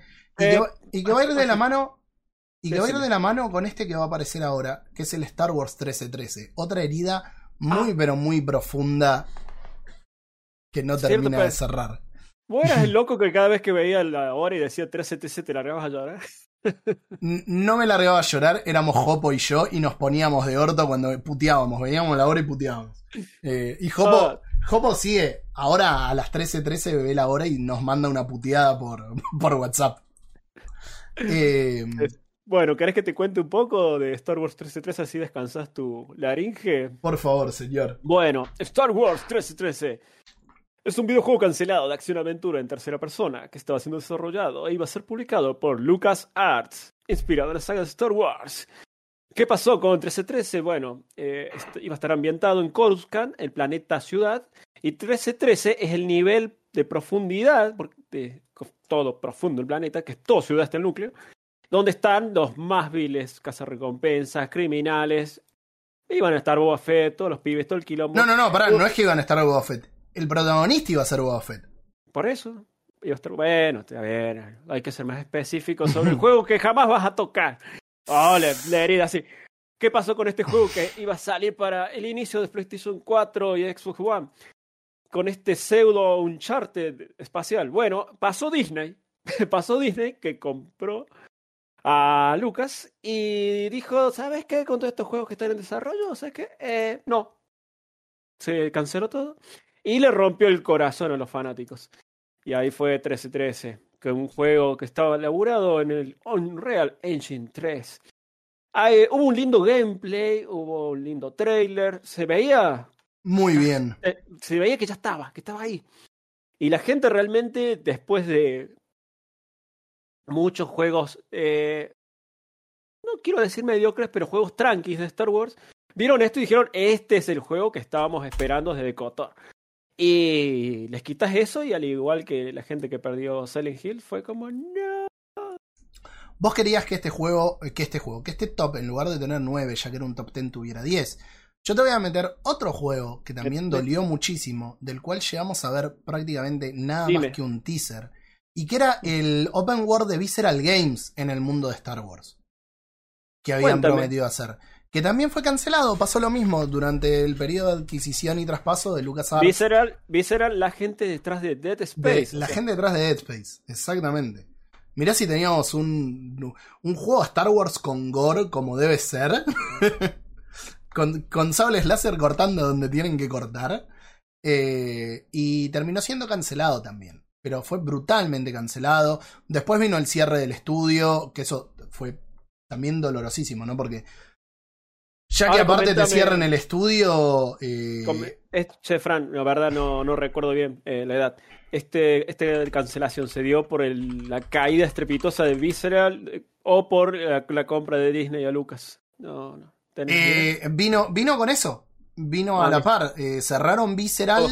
Eh, Y después de que el juego se había, se había cancelado o a la par. Fue, Sí, fue muy, porque- muy en sí, paralelo. recordemos que también hubo una época donde Electronic Arts se dedicó a diezmar sus estudios y Visceral fue uno de los pobrecitos que cayeron ahí. bueno, esto vino después de que EA tuvo la licencia de Star Wars, donde iban a sacar juegos nuevos. Y al poquito tiempo, que creo que fue poco después de haber cancelado 1313, decidieron cerrar Visceral y en lugar de agarrar lo que habían hecho, lo tiraron. Que se dice que algunas cosas se rescataron para lo que fue el Fallen Order, que es un muy buen juego de Star Wars y es un muy buen juego en general. Bueno, la verdad que el, el Fallen Order fue. eh, si, si había algo que le podíamos confiar era que la gente de Respawn iba a hacer un buen juego. Y La cumplieron, la verdad que cumplieron con creces. Es, es un gran juego. Eh, Que ahora es que sigamos con Star Wars, porque yo tengo uno que a mí, a mí también, me- este me duele, el, el de la fuerza desatada. me, parece, me parece muy bien, solamente Bueno. déjame que. Ahí está. Dale, bueno, Star Wars The Force Unleashed 3. Complicado los dedos. Este juego que no le gusta a todo el mundo, pero a mí personalmente me gustó mucho, tanto el 1 como el 2 en su época. Un juego que salió hasta en PlayStation 2, en Wii, PlayStation 3, Xbox 360, PC. Eh, la verdad, eh, lindo, linda trilogía incompleta. ¿Por qué? Porque salió el 1, salió el 2 y el 2 termina con una gran Imperio contraataca. Que vos decís, quiero el 3. Y el 3 dijeron, ¡ajá! Compramos LucasArts, cancelado. De vuelta, gracias, ratoncito de mi alma. Eh, Hace- el- eh, era un anuncio. Por muchos años fue que se va a hacer el 3, porque obviamente el 2 terminó en Cliffhanger. Pero hace poco, y por hace poco fue el año pasado lo anterior, se filtró un video del motor que se lo veía el personaje saltando, todavía manejaba doble sable. mm, Pero bueno, eh, será, como dicen ahora, material de Legends. Así que, con suerte, un cómic por hechos por fan algún día. Ya está, la historia murió inconclusa. ¿Qué le vamos a hacer? yo la verdad que el 2 no lo terminé nunca. El 1 Eh, me gustó mucho, pero hasta Te lo la recomiendo mitad. porque es un juego que podés jugar en una siesta. es un juego que dura 5 horas. No es difícil y no es largo. No, lo, lo voy a, lo voy a tener que jugar. El 1 me gustó hasta la mitad, pero cuando tenés que empezar a repetir todos los niveles, se me hizo un embole mal. Se vuelve repetitivo, sí. Sí, se me hizo un embole mal. repetitivo. O Pero sea, hasta- es, solo es solo para fans, así que onda. Ojo, pará, igual la historia estaba muy buena y era una linda forma de solapar partes del- de la historia que quedaban inconclusas. Es que en ese Entonces- momento era, en ese momento era canon. Sí, sí, encima era canon. Sí, sí. Para, para mí sigue siendo canon, o sea, no importa. Mientras Eh, que Disney no cuenta algo distinto, es Tenés canon. razón, te- eh, tenés razón. Puede ser, ¿eh? Puede ser. ¿Por qué, ¿Por qué la gente se encula tanto con Disney dijo que no es canon, son unos hijos de puta? Flaco, mientras que no te cuenten algo distinto, es canon. Es canon. Y si te cuentan algo distinto y a vos te gusta más lo otro, porque venga Disney y te diga que no es oficial, ¿qué carajo te calienta? Es canon, punto. Ya está. Ármense su propia historia, gente. Material sobra. Ya que estamos con Star Wars, te voy a tirar otra punta Dale. más de un juego cancelado que no quedó en esta lista, eh, que se me ocurrió hoy cuando venía de comprar un cable HDMI. Y es Oh, wow. el, Dime. el Star Wars Rogue Squadron vs. TIE Fighter, Oh, que iba a ser un multiplayer que de hecho se pudo jugar como una beta por browser, creo, si no me equivoco. Eh, que se veía muy bien. Se veía muy bien. Y que de alguna forma tuvimos el. su resurgir con el Star Wars Squadrons. Sí, Pero sí, fue un juego una- que durante mucho tiempo se canceló. Eh, Se y hizo, se hizo desear pilotear naves de Star Wars exclusivamente. Se pasa, que Level. eh, Sector 5, no Level 5, perdón. Tuvo un problema. Habían hecho Rogue Squadron para la Wii.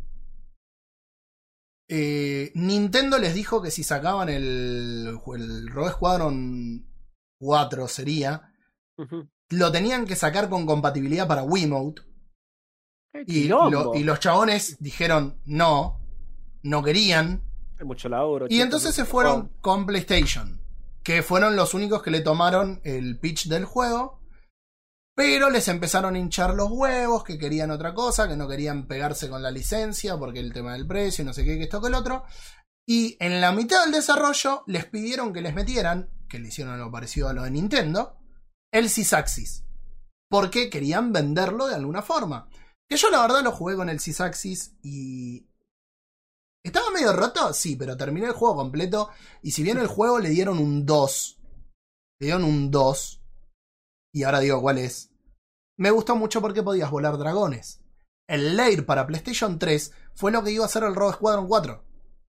Que terminó siendo un juego completamente distinto de una IP completamente diferente. Para cuando volvieron y les dijeron, bueno, dale, Wii, te vamos a hacer la, la mierda esta con el Wii.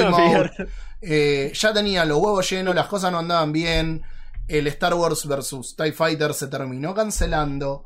Eh, la verdad no me acuerdo si todavía se puede jugar o no por browser. Lo habíamos buscado cuando hicimos el especial de juego de Star Wars con, con Hopo Con y, Hopo. y Fran y Juli. Que ya decidimos que para el May the 4th vamos a hacer uno nuevo porque este podcast Vuelve. no tuvo su especial de Star Wars. Quedó en Obviamente. otro podcast, del cual ya no hablamos. y dijimos, la verdad, ¿qué tiene de malo? El público se renueva. Y revisando el script de ese podcast, me di cuenta que un montón de cosas que nos quedaron afuera. Sobre todo teniendo que ver con cómo se aplicaba en el universo expandido. Así que esperen que vamos a hablar mucho más de Star Wars. Aguanta el Lair y el Sysaxis. A mí me gusta. que, claro, pasa el tiempo y salen más juegos de Star Wars, así que esto ¿Sabes se qué? recicla, se recicla. Voy a streamear el Lair un día de estos. Streameate de Force Unleashed 2, papi, que en 5 horitas lo liquidás. Voy- voy a streamear- Voy a streamear el Lair. Eh, Streamea lo que ¿vos, quieras. querés, vos querés hacer, ¿Vos querés hacer la sección de romper una lanza? Bueno, Uh, ahí ya, ya sabes que ya sabes Sí, qué lanza voy a romper. sí, yo, yo tengo Eh, varias para romper.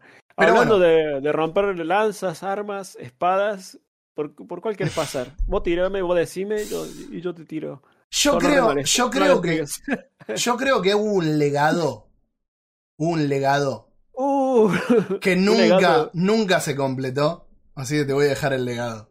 Un legado con- de, de una K, pero no la que piensan los argentinos. Sí, no. Claro, el legado de Caín. Y, y no tienen que ver con bolsos. Legacy of Kane. Joder tú. Legacy of Kane, Dead Sun. Oh, mira, ¿Se acuerdan está- esta? Pero, Hola, pero, lo nombramos, lo nombramos a Jopo. Lo- ha- hablamos de Star Wars y de Jopo y apareció el señor Jopobaña. Hola, Jopo, ¿Cómo le ¿cómo va? Jopito querido? Mierda. y- Es que dijimos, este, te dijimos tres juegos de Star Wars cancelados y apareció Jopo. Dijo, esto ya es demasiado. Era con K justo. ¿Cómo le ¿Qué va, pasa amiguito? con le- Chiquitos, ¿qué pasó con el legado de Kane? Bueno, es un juego que es una secuela de una saga que empezó en PlayStation 1. Eh, El legado de Caín, como Caín y Abel, otro que fue cancelado junto a Mission Start. Es todo Jopo. Es todo Jopo. Todo Jopo, está todo relacionado. Ay, bueno, ¿se acuerdan de Legacy of Case? Todos se acuerdan sobre todo de Soul River, porque es un juego que volvió loco a la juventud en los 90. Bueno, esta saga eh, murió en PlayStation 2 con Legacy of Kane Defiance. Y salió otro que no me sale el título en este momento, pero bueno, pasaron los años y no se supo nada. Hasta que después. Pausa dramática. Chon, Nos enteramos chon. que estuvo en desarrollo un juego llamado Legacy of Kain Dead Sun. ¿Quién lo estuvo desarrollando? Climax Studios para Square Enix. Qué lindo. Eh, será- iba a ser un juego de acción en tercera persona, gráficamente, aunque para que se lo imaginen, muy similar a la- al reboot de Tomb Raider. Estamos 2013. viendo, estamos viendo una foto igual de lo que iba a ser, ¿eh? Pero yo me le hablo a la gente de Spotify porque recordemos que tenemos, Tenés razón, tenés razón. no tenemos nada. gente que no. Bueno, No nada. imagínenselo con esa estética medio grisácea, industrial de esas partes de las cuevas. Bueno, eh, ni íbamos a hacer ni Kane ni el otro pibe que no me acuerdo en este momento el nombre. Íbamos a hacer un nuevo muchacho vampiresco. en- ¿no era? Raziel, muchas gracias, Fran, gracias. Raziel. Em, iba a estar desarrollado miles de años en el futuro del mundo, entonces lo que no se solucionó del otro juego, medio como... Eh, damos vuelta a la página, historia nueva, pibe nuevo, todo bien dark and gritty, musculoso, tatuajes, alas, sangre, mucho gore, se veía muy bien. Eh, el juego iba a salir para PlayStation 3, PlayStation 4, y Xbox 360. Eh, se canceló. Fue un, no quiero decir un puterío, pero una falta de comunicación entre Climax Studios y Square Enix, donde medio que no, eh, Climax Studios dejó de trabajar en el juego y no notificó a Square Enix. No, no, Sí. pará, eso no, eso no se hace. Sí, sí lo hicieron. Bueno, el tema es que cuando ya estaba todo cancelado, se filtró un gameplay que es el que estamos, no lo estamos viendo en este momento, pero se puede encontrar por internet, es bastante amplio. Una lástima, se veía atractivo. ¿Era realmente el renacer de la saga que merecía? Tal vez no. La gente, los fanáticos de la saga, tal vez esperan a, a Kane o esperan a Raziel y no a este pibe nuevo. Seguramente iba a estar condenado al fracaso. Y probablemente, probablemente pasaría lo mismo que le pasó a Dante cuando lo resquinearon, que la verdad me parece una boludez matarlo por eso. Eh, lo poco Algún día está bueno. romperé una lanza por ese juego. Algún día. Me parece muy bien. Así que, bueno, chicos, eh, si tienen curiosidad, búsquenlo en YouTube, Legacy of Game Dead Sun. Van a decir, ah, capaz que en esa época me hubiera gustado. Capaz que no. no sé, personalmente no, no me atrae, pero es parte de una saga que realmente es muy querida. Creo que todos jugamos, aunque sea un juego de la saga. Y Sí, yo, yo jugué el 2. lamentablemente quedó la nada. Hasta el día de hoy hay rumores de un remake de Soul River. La verdad, están totalmente infundados. Eh, es a- mí- humo de internet. A, a mí la verdad me parece... Te explico por qué. Dime. Hoy por hoy a la gente, o, o te explico por qué lo creo yo, ¿no? Hoy por hoy a la gente le gustan cierto tipo de juegos. ¿no? Y el Legacy of Kane no lo veo como un tipo de juegos que la gente aclamaría. Por ahí no sería un blockbuster, o sea, porque tendría que ser un Estamos plataformero de tercera de, persona estás hablando de Soul River. del Soul River. Perfecto. Es como que, bueno, a ver, no. Devil May Cry volvió y volvió con todo. Ponele que podría Ujú. ser y los plataformeros en 3D, eh, Claro. dependiendo de cómo están, puedan gustar.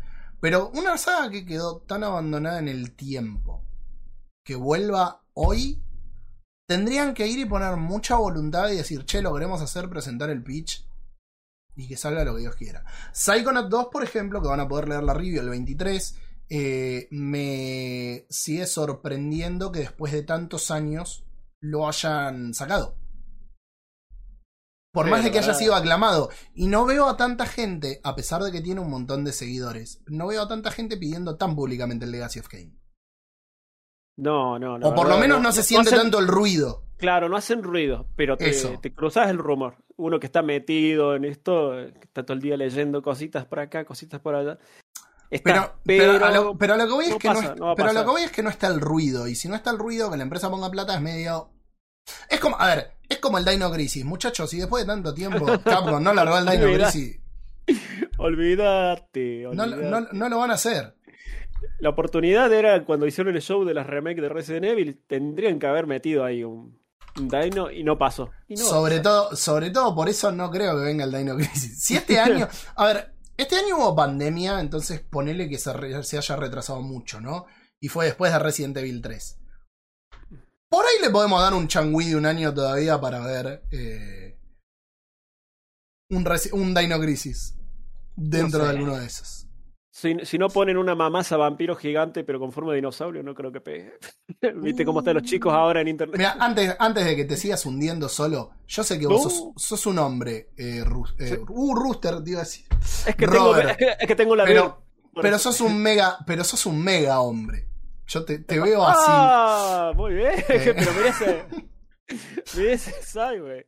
Eh, eh, pero para, decímelo porque acordate que yo lo veo más lento y hay, hay dos mega hombres acá. ¿Por cuál de los dos querés? El Legend 3. Vamos con el Legend 3, Mega Man Legend 3. ¿Se acuerdan de este juego también de PlayStation 1? Que estuvo el 1, estuvo el 2. Y no, en el momento mucha gente no les gustó este Mega Man en tres dimensiones, pero mucha gente sí. Tiene un fandom fuerte. Y iban a hacer la tercera parte. Y la cancelaron horriblemente. Pobre Rockman Dash. Eh, Mega Man 3 Legend 3. Oh, Dios mío. Perdón, se me confunde. Yo amo el nombre en japonés, Rockman. Y era, en japonés iba a ser Rockman Dash. Pero conocido internacionalmente. Mega Man Legend 3. Bueno. Juego cancelado. Secuela de Mega Man Legend 2. Bla, bla, bla. Cuarto juego de la serie. Na, na, na. El juego iba a salir no en PlayStation ni en Nintendo 64, que donde di- vieron la luz las dos primeras partes, sino en Nintendo 3DS Para el 2010, pero lo cancelaron horriblemente. Eh, y nada, Capcom dijo, eh, sí, está en desarrollo, pero eh, no. Situémonos en, es- en esa época, Capcom en esa época no trataba bien a Mega Man. Siendo su mascota y todo, todas sus energías estaban puestas en Street Fighter y derivados. No le daban bola a Mega Man. En esa época Mega Man cumplió, no me acuerdo si fue 20 o 25 años, y lo único que hicieron fue autorizar un juego fan game como oficial el famoso Mega Man vs. Street Fighter. O sea, ni siquiera le hicieron un juego, no hicieron nada. No, no le estaban dando amor a Mega Man. Cosa que por suerte en los últimos años se ha subsanado. Hubo un cambio de, de mentalidad, ¿eh? No sé quién fue que dijo, chicos, démosle sí, amor pero a Mega mucho, Man. a ver, mucho remake remaster, eh, también. ¿Mega Man 11? Papá, Mega Man 11. Bueno, no, Mega Man uh, 11 sí, es verdad. Pero ¿Sabes no- cuándo, ah, se, ¿Sabe cuándo se invirtió? Cuando apareció Mega Man en, en Super Smash Bros. A partir de ahí, como Sí. que fue, ah, quiero Mega Man. Sí, nunca lo dejamos de querer. Y ahí empezaron los remakes, los remaster, todo. Saki dice Capcom no le festejó los cumpleaños, ni los cumpleaños, ni los aniversarios importantes. Que agarren la pala o mueran. Eh, pasa que, a ver, vamos a ser sinceros, rompiendo una lanza. Eh, Konami es matable por todos lados por las decisiones nefastas que tomaron y ya sabemos que eh, Kosuko, eh, Kosuki, que, que Kosuki decidió eh, orientarlo al mercado mobile. Pero Capcom realmente tiene una de... Agarró la pala, pero te tira una de cal y una de arena. Porque te tira algo fantástico como el Resident Evil 2 Remake. Y después te tira algo no tan fantástico. Que, ojo, a mí me gusta el Resident Evil 3 Remake, ¿eh? Pero algo no tan fantástico como el Resident Evil 3 Remake. Te tira el Resident Evil 8. Y vamos a ver qué te tira después. ¿Se Y entiende, por no? ahora No lo que te- están haciendo es fogoneando a Street Fighter V, que el otro día vi el último tráiler del último paquete de personajes. y Dije, ¿en qué momento este juego se llenó de personaje, modo historia? O sea, chicos, hagan eso cuando en el lanzamiento. es otro juego directamente. O sea, es increíble. Pero bueno, qué sé yo, se olvidan de otras franquicias. Tiene mucho Capcom en su baúl que no están sacando. Bueno, yo creo que eso tiene que ver mucho con lo que decía antes, de los juegos que salen cada vez más caros de hacer. Hay que elegir que ir y van a lo más mainstream. Por eso me cuesta por ahí pensar de que Square Enix vaya a pensar en sacarte un Legacy of Kain nuevo. Sí, está complicado. Eh, sobre todo con nada, tienen Final Fantasy a morir. eh. Y después está también las cosas que permiten. Yo sé que acá te vas a enojar, Saki va a, a romper algo, prende una antorcha y me, y me quema el boliche. Se jugaron. y Hicieron Balan Wonderworld. Silencio sepulcral contra Sepulcral. nuestro amigo. Eh. No, no, increíble. A ver, nunca está bueno que alguien pierda el trabajo. Pero es entendible que lo hayan rajado a la mierda después de. después de Balan Wonderworld. ¿Lo es un- rajaron es o un le juego dijeron, ahí hay mal. una puerta? Es un juego malo, roto, inconexo. Lo sacaron del store de Nintendo Switch. Era el juego peor rankeado en la Nintendo Switch. Y me lo tuve que fumar, eh. Me lo tuve que fumar. Eh, si Mega Man dijera, diera la plata de Monster Hunter o Re, quizás le prestarían más atención. Tuvimos suerte con Devil May Cry 5, pero olvídate del resto. Ojalá que hagan un Devil, un Devil May Cry 6 porque el final está buenísimo. What, bro? Monster Hunter perdió más que Street Fighter. Eh, ¿Con quién se está peleando? Eh, Torpe se está peleando con Saki. Acabo de piña. Eh, No puedes chequearlo buscando. intercambian opiniones. Intercambian opiniones. Gente, los invitamos a participar del chat. Los que nos escuchen en Spotify, estén en el vivo. Hay mucha paz y amor. Por favor. O pueden, Amamos venir a ver, o pueden venir a ver la sangre. Claro, amamos a Yuji Naka, pero en el pasado, no en el presente. Pasa lo mismo muy, bien, muy bien lo que hiciste, Chinito. Muy mal lo que hiciste ahora. Ay, Dios mío. que deberían estudiar. Ustedes y todos, ¿eh? Pasa lo mismo en muchos juegos que salieron como... Sí, sí. No, a ver, Saki, no digo que no. Eh, pero el Balan Wonderworld se esperaba algo mucho mejor. Lo que te mostraban era una cosa y terminó siendo otra completamente distinta. Yo me acuerdo cu- cuando vi la cinemática, eh, digo, "Eh, esto me lo revende, boludo. ¿Qué, qué onda que es esto? Y- Yo voy a romper una demo, una, una demo. voy a romper una lanza por la demo de No. Wonderworld. Robert, Porque te- yo jugué esa demo y me Robert, gustó. Robert, No sé qué pasó cuando- con el juego final. No lo jugué. Cuando vaya a. Córdoba, cuando vaya a Córdoba, Ven a Córdoba. Lo voy a Hay bajar. asado- Hay asado y bueno, lo voy No a bajar, te voy a llevar la Switch. Yo voy a hacer el asado mientras vos lo sufrís. Y después vamos a charlar del Balan Wonderworld. La Switch a las brasas. No, no, no, no. No, no, no, no, no. No, Eh, no, dale, dale. pero bueno, bueno, ya, nos, ya nos movimos mucho del coso. Sí, ya que a vos te gusta eh, hablar de dime. mega hombres, tengo otro mega para vos. Hay otro mega hombre. Mega Man Universal. ¿Por qué? Porque Capcom también en esa época. En esa época Capcom se estaba portando mal. No sé si recuerdan un jueguito llamado Street Fighter vs. Tekken. Que tenía microtransacciones por material incluido en el disco. Capcom se portó muy mal. Y aparte de eso, cancelaba juegos de Mega Man, como el Legend 3. Pero también canceló un proyecto muy interesante llamado Mega Man Universe. Y ustedes dirán, ¿qué joraca? Bueno, yo los voy a desasnar. Era un juego de plataformas en 2.5D, estoy leyendo obviamente. Descargable, que estaba siendo desarrollado por Capcom, planeado para PlayStation Network y Xbox Live en el 2011. El juego fue cancelado por varios motivos. Así, nunca dijeron por qué. ¿Cuál es el concepto de este juego? Era un juego al estilo, ¿cómo se los explico? Con algo actual, como el Mario Maker, pero con Mega Man y con multiplayer. Muy interesante. Hay trailer, hay unos pseudo gameplay. Búsquenlo por su YouTube favorito, Mega Man Universe. Para el fanático de Mega Man, no sé si era el sueño húmedo, pero era algo muy interesante. Y sobre todo en esa época de sequía con lo que respecta a esta franquicia. Eh, a ver, entre Dime. todos los choreos que pueden haber, yo creo que el choreo cósmico y que funciona bien para el jugador y funciona bien para la empresa, a pesar de que te están choreando, es el motor de creación de niveles. No sé cómo no sacaron uno de Zelda visto tipo clásico, no 3D, o sea, 2D y, y top-down como el primero. No sé cómo no lo hicieron, porque el Mario Maker vendió un montón. Sacar uno así de Mega Man estaría buenísimo también porque le permitís a los fanáticos hacer cosas espectaculares. No deja de ser un choreo y es algo relativamente fácil que podrían vender y llenarse de plata. ¿Por qué lo cancelaron? Jamás lo sabremos. O sea, fue- era de joda, dicen motivos varios. O sea, no sé. no lo sé y es una lástima. Estaría re bueno que lo resuciten ahora que la franquicia volvió al ojo público.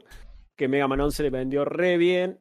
La verdad, ese Y- juego a mí me y, que encantó. miren, y que miren y pongan el ojo que a Mario Maker le fue muy bien Sí, también. obviamente. es- sí, la verdad, chicos, miren la vereda del frente, miren cómo se están llenando de oro. O sea, hagan lo mismo.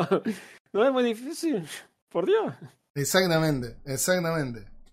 Eh, Ay, me acuerdo ay. cuando mostraban el tráiler de Zelda Awakening, todos flashamos que tenía un editor de Dungeons. Tiene un editor de Dungeons, el Zelda Link's Awakening. Pero es medio limitado, o sea, vos tenés habitaciones que podés poner en distintas configuraciones para resolverlo. O sea, no lo contaría como un eh, Zelda Maker, digamos.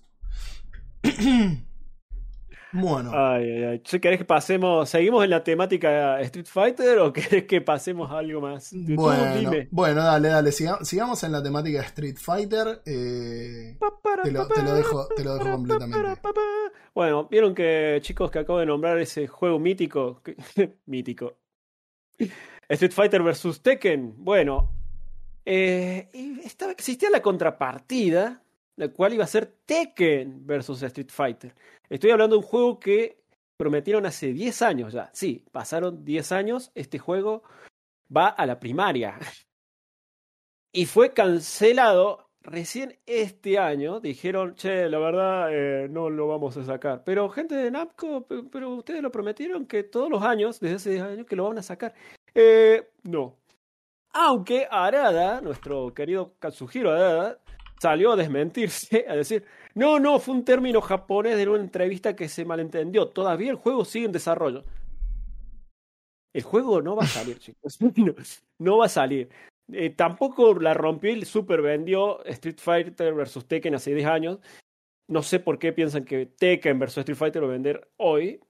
Por- No, Porque no hay nada, está no hay nada, no hay, no hay un teaser, no hay nada.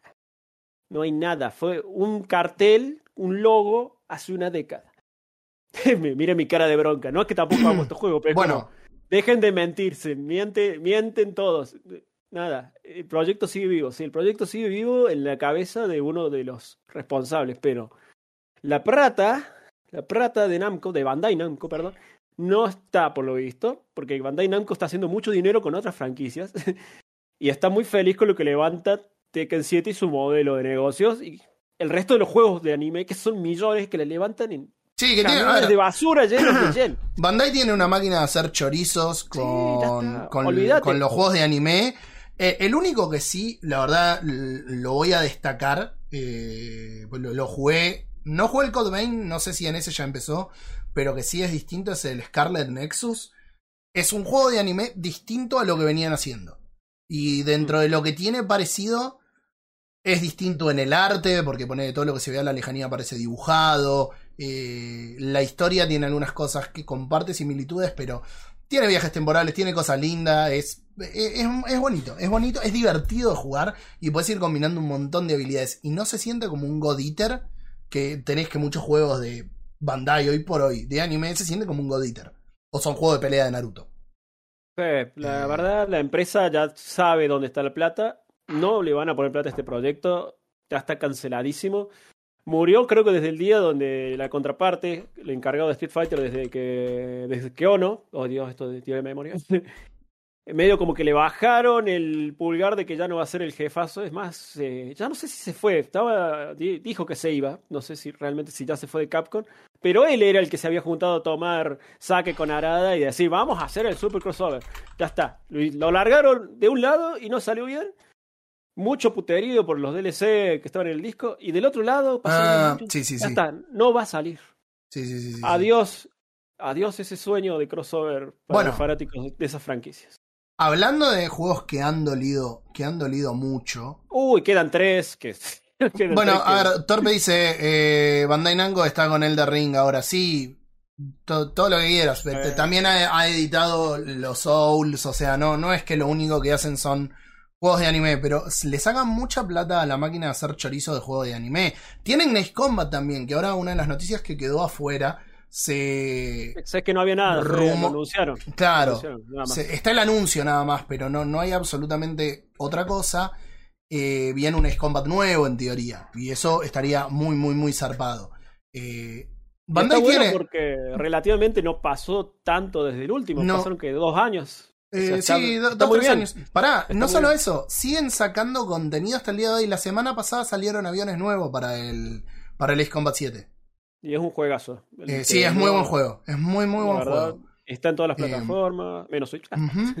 Ahora, Eh, Bandai igual También. tiene otras cosas, no se queden solamente con eso. Eh, si bien esto no tiene que ver con juegos cancelados, les recomiendo mucho que jueguen el 1111 Memories Retold, que es un juego publicado por Bandai, que es de la Primera Guerra Mundial y está todo hecho como si fuera una acuarela. O sea, los niveles, todo está todo pintado como si fuera una acuarela y es muy, muy bueno. Eh, los No, boludo, no, boludo, Saki, me refiero. Salieron aviones nuevos, habían sacado misiones nuevas, le siguen dando soporte al que lo sigue jugando y le siguen gustando esas cosas. Lo que le varían para el multiplayer y para todo eso son los aviones y las distintas combinaciones que vos podés hacer. Te tiene que gustar eso, o sea, pero que vos es, para, un es para juego, un nicho. Es para un nicho. claro, que vos a un juego de nicho le estés dando soporte dos años después y no lo hayas dejado en che, te lo saqué, que lo podrían haber hecho tranquilamente. Te saqué el juego y nada más.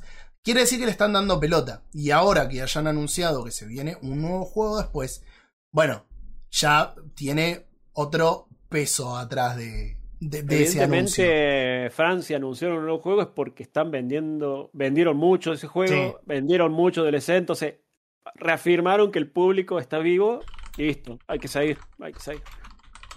Y hablando de públicos que muertos, che, quedan tres muertos que hay, mamita, Eh, ¿por cuál querés que quedan- vaya? no, dos muertos. Eh, no, tengo un dragón, tengo un presa y tengo un erizo. Ah, el erizo me quedó afuera. Bueno, matémoslo porque fue un erizo que no fue. No sé por qué no tengo la foto. Bueno, Bueno, la foto o- de- un Sonic que cancelaron. Pone un Sonic que cancela, otro Sonic que cancela. Claro, otro. Hablando de nuestro amigo Yuji Naka, hablando de nuestro amigo Yuji Naka, ¿de qué estás hablando, Roberto? Estamos hablando de Sonic Extreme. En la época de PlayStation, cuando vino a romper todo, existían dos titanes que estaban peleando. Esta introducción relarga al dope. Bueno, Sega Saturn y Nintendo 64. Sega Saturn estaba perdiendo, como en la guerra, la guerra. Así que para las navidades del 96 querían largar el juego de Sonic para Sega Saturn y como una mucha presión para el equipo de desarrollo. Para los conocedores de la historia de Sega, hubo un combate interno entre Japón y Estados Unidos. Realmente nunca se pusieron de acuerdo, nunca trabajaron bien, siempre presiones de tiempo, siempre hicieron las cosas a apuradas y mal. Y este juego, Sonic Extreme, vino mal parido desde el nacimiento. Se lo encargaron a la gente que trabajaba en Estados Unidos y ni siquiera tenían el kit de desarrollo de Sega Saturn. Y le dijeron, queremos el juego para Navidad. Pero falta un año. No llegamos. Tiene que salir para Navidad. ¿Por qué? Porque hicimos un trato con la MGM, Metro Golden Mayer, de para una película de Sonic, que, spoiler, nunca salió tampoco, iba a salir la película y el juego en la Navidad del 96. Imposible. Se canceló el juego, se canceló la película. desastre. Al final, Sega Saturn tuvo un remaster del Sonic 3D Blast de Sega Genesis y después a los meses el Sonic R, un juego de carreras con Sonic. Re triste que no haya tenido un juego decente Sonic, una consola de sobremesa de Sega. La verdad, el juego eh, se filtró hace muy poco, digamos, hace el año pasado, el anterior. No me crean porque mi memoria apesta. Un gameplay interesante, como se veía, aparte del famoso video de 3 de esa época, sino ya algo jugable. Para los que me están escuchando y si quieren imaginar el juego, es un juego tipo 2.5D, una vista tipo caleidoscopio, muy raro. Muy raro, la verdad, para los estándares actuales se ve feo. En el momento no sé cómo Eh, hubiera pegado si hubiera salido a la venta. Saki acá dice, fue culpa de ese, de ese ponja estaba pelado, se tiraba los pelos para los costados hasta el otro lado de la capocha y rompía todo con sus decisiones de mierda. La realidad es que Sega Japón tuvo muchas malas decisiones porque Sí. nunca hubo una visión de empresa para tratar de unir Oriente y Occidente. Nintendo, mal que mal, pues mal que mal, incluso cuanto más cerrado ha estado, por lo menos había decisiones unidas. Sega Japón y Sega, y esto lo digo siempre, Sega América eran dos empresas distintas y deberían haber sido dos empresas distintas. Igual Yanquilandia también, toda una bola de cagadas. Sí, Pero Yanquilandia, pero Yanquilandia hizo, pero Yanquilandia hizo muchas cosas bien. Y vamos a ser sinceros, la verdad que en lo que eran los diseños de Sonic, si vos ves los originales, Japón tenía un gusto de mierda para el diseño. Es, un- es una realidad. Es que la rivalidad empezó después de Sonic 1, Mm. porque so- ya es con el desarrollo de No, Sonic 2 ya- se, ya empezaron venía a, se, cuando- empezaron a mi- se empezaron a mirar feo, ¿viste? No, ya venía. Cuando a ¿Cómo Thomas, que Sonic 2? Yo, y nosotros estamos haciendo Sonic CD. Eh, Cuando a sí, Thomas- no.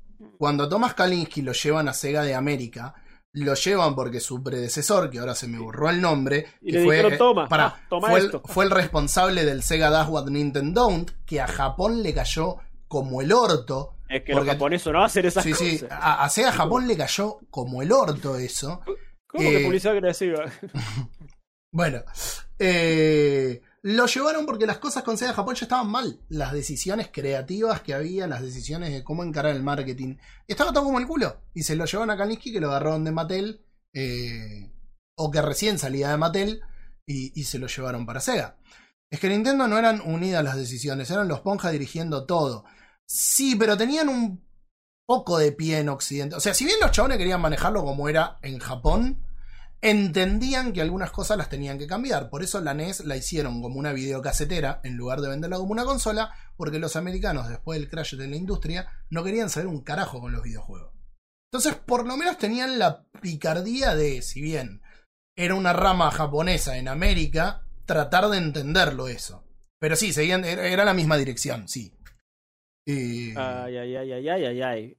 bueno, Creo que nos estamos metiendo en el agujero de conejo de, Sí, de los sí. 90 de Sega. Por favor, volvamos porque no. bueno, ¿sabes a dónde Algún nos día, ir? algún día, algún día tocaremos ese tema en profundidad. ¿Sí? ¿A dónde No, crees que vayamos? si quieren escuchar ese tema en profundidad, vayan a escuchar la guerra de consolas que hicimos en la primera lección de historia con Jopovania, cuando todavía hacía Mission Start.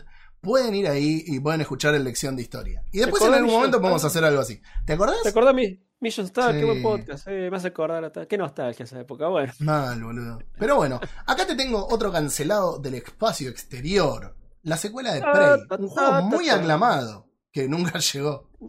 Sí, desgraciadamente. Porque, porque Presa 2. Aguante estos.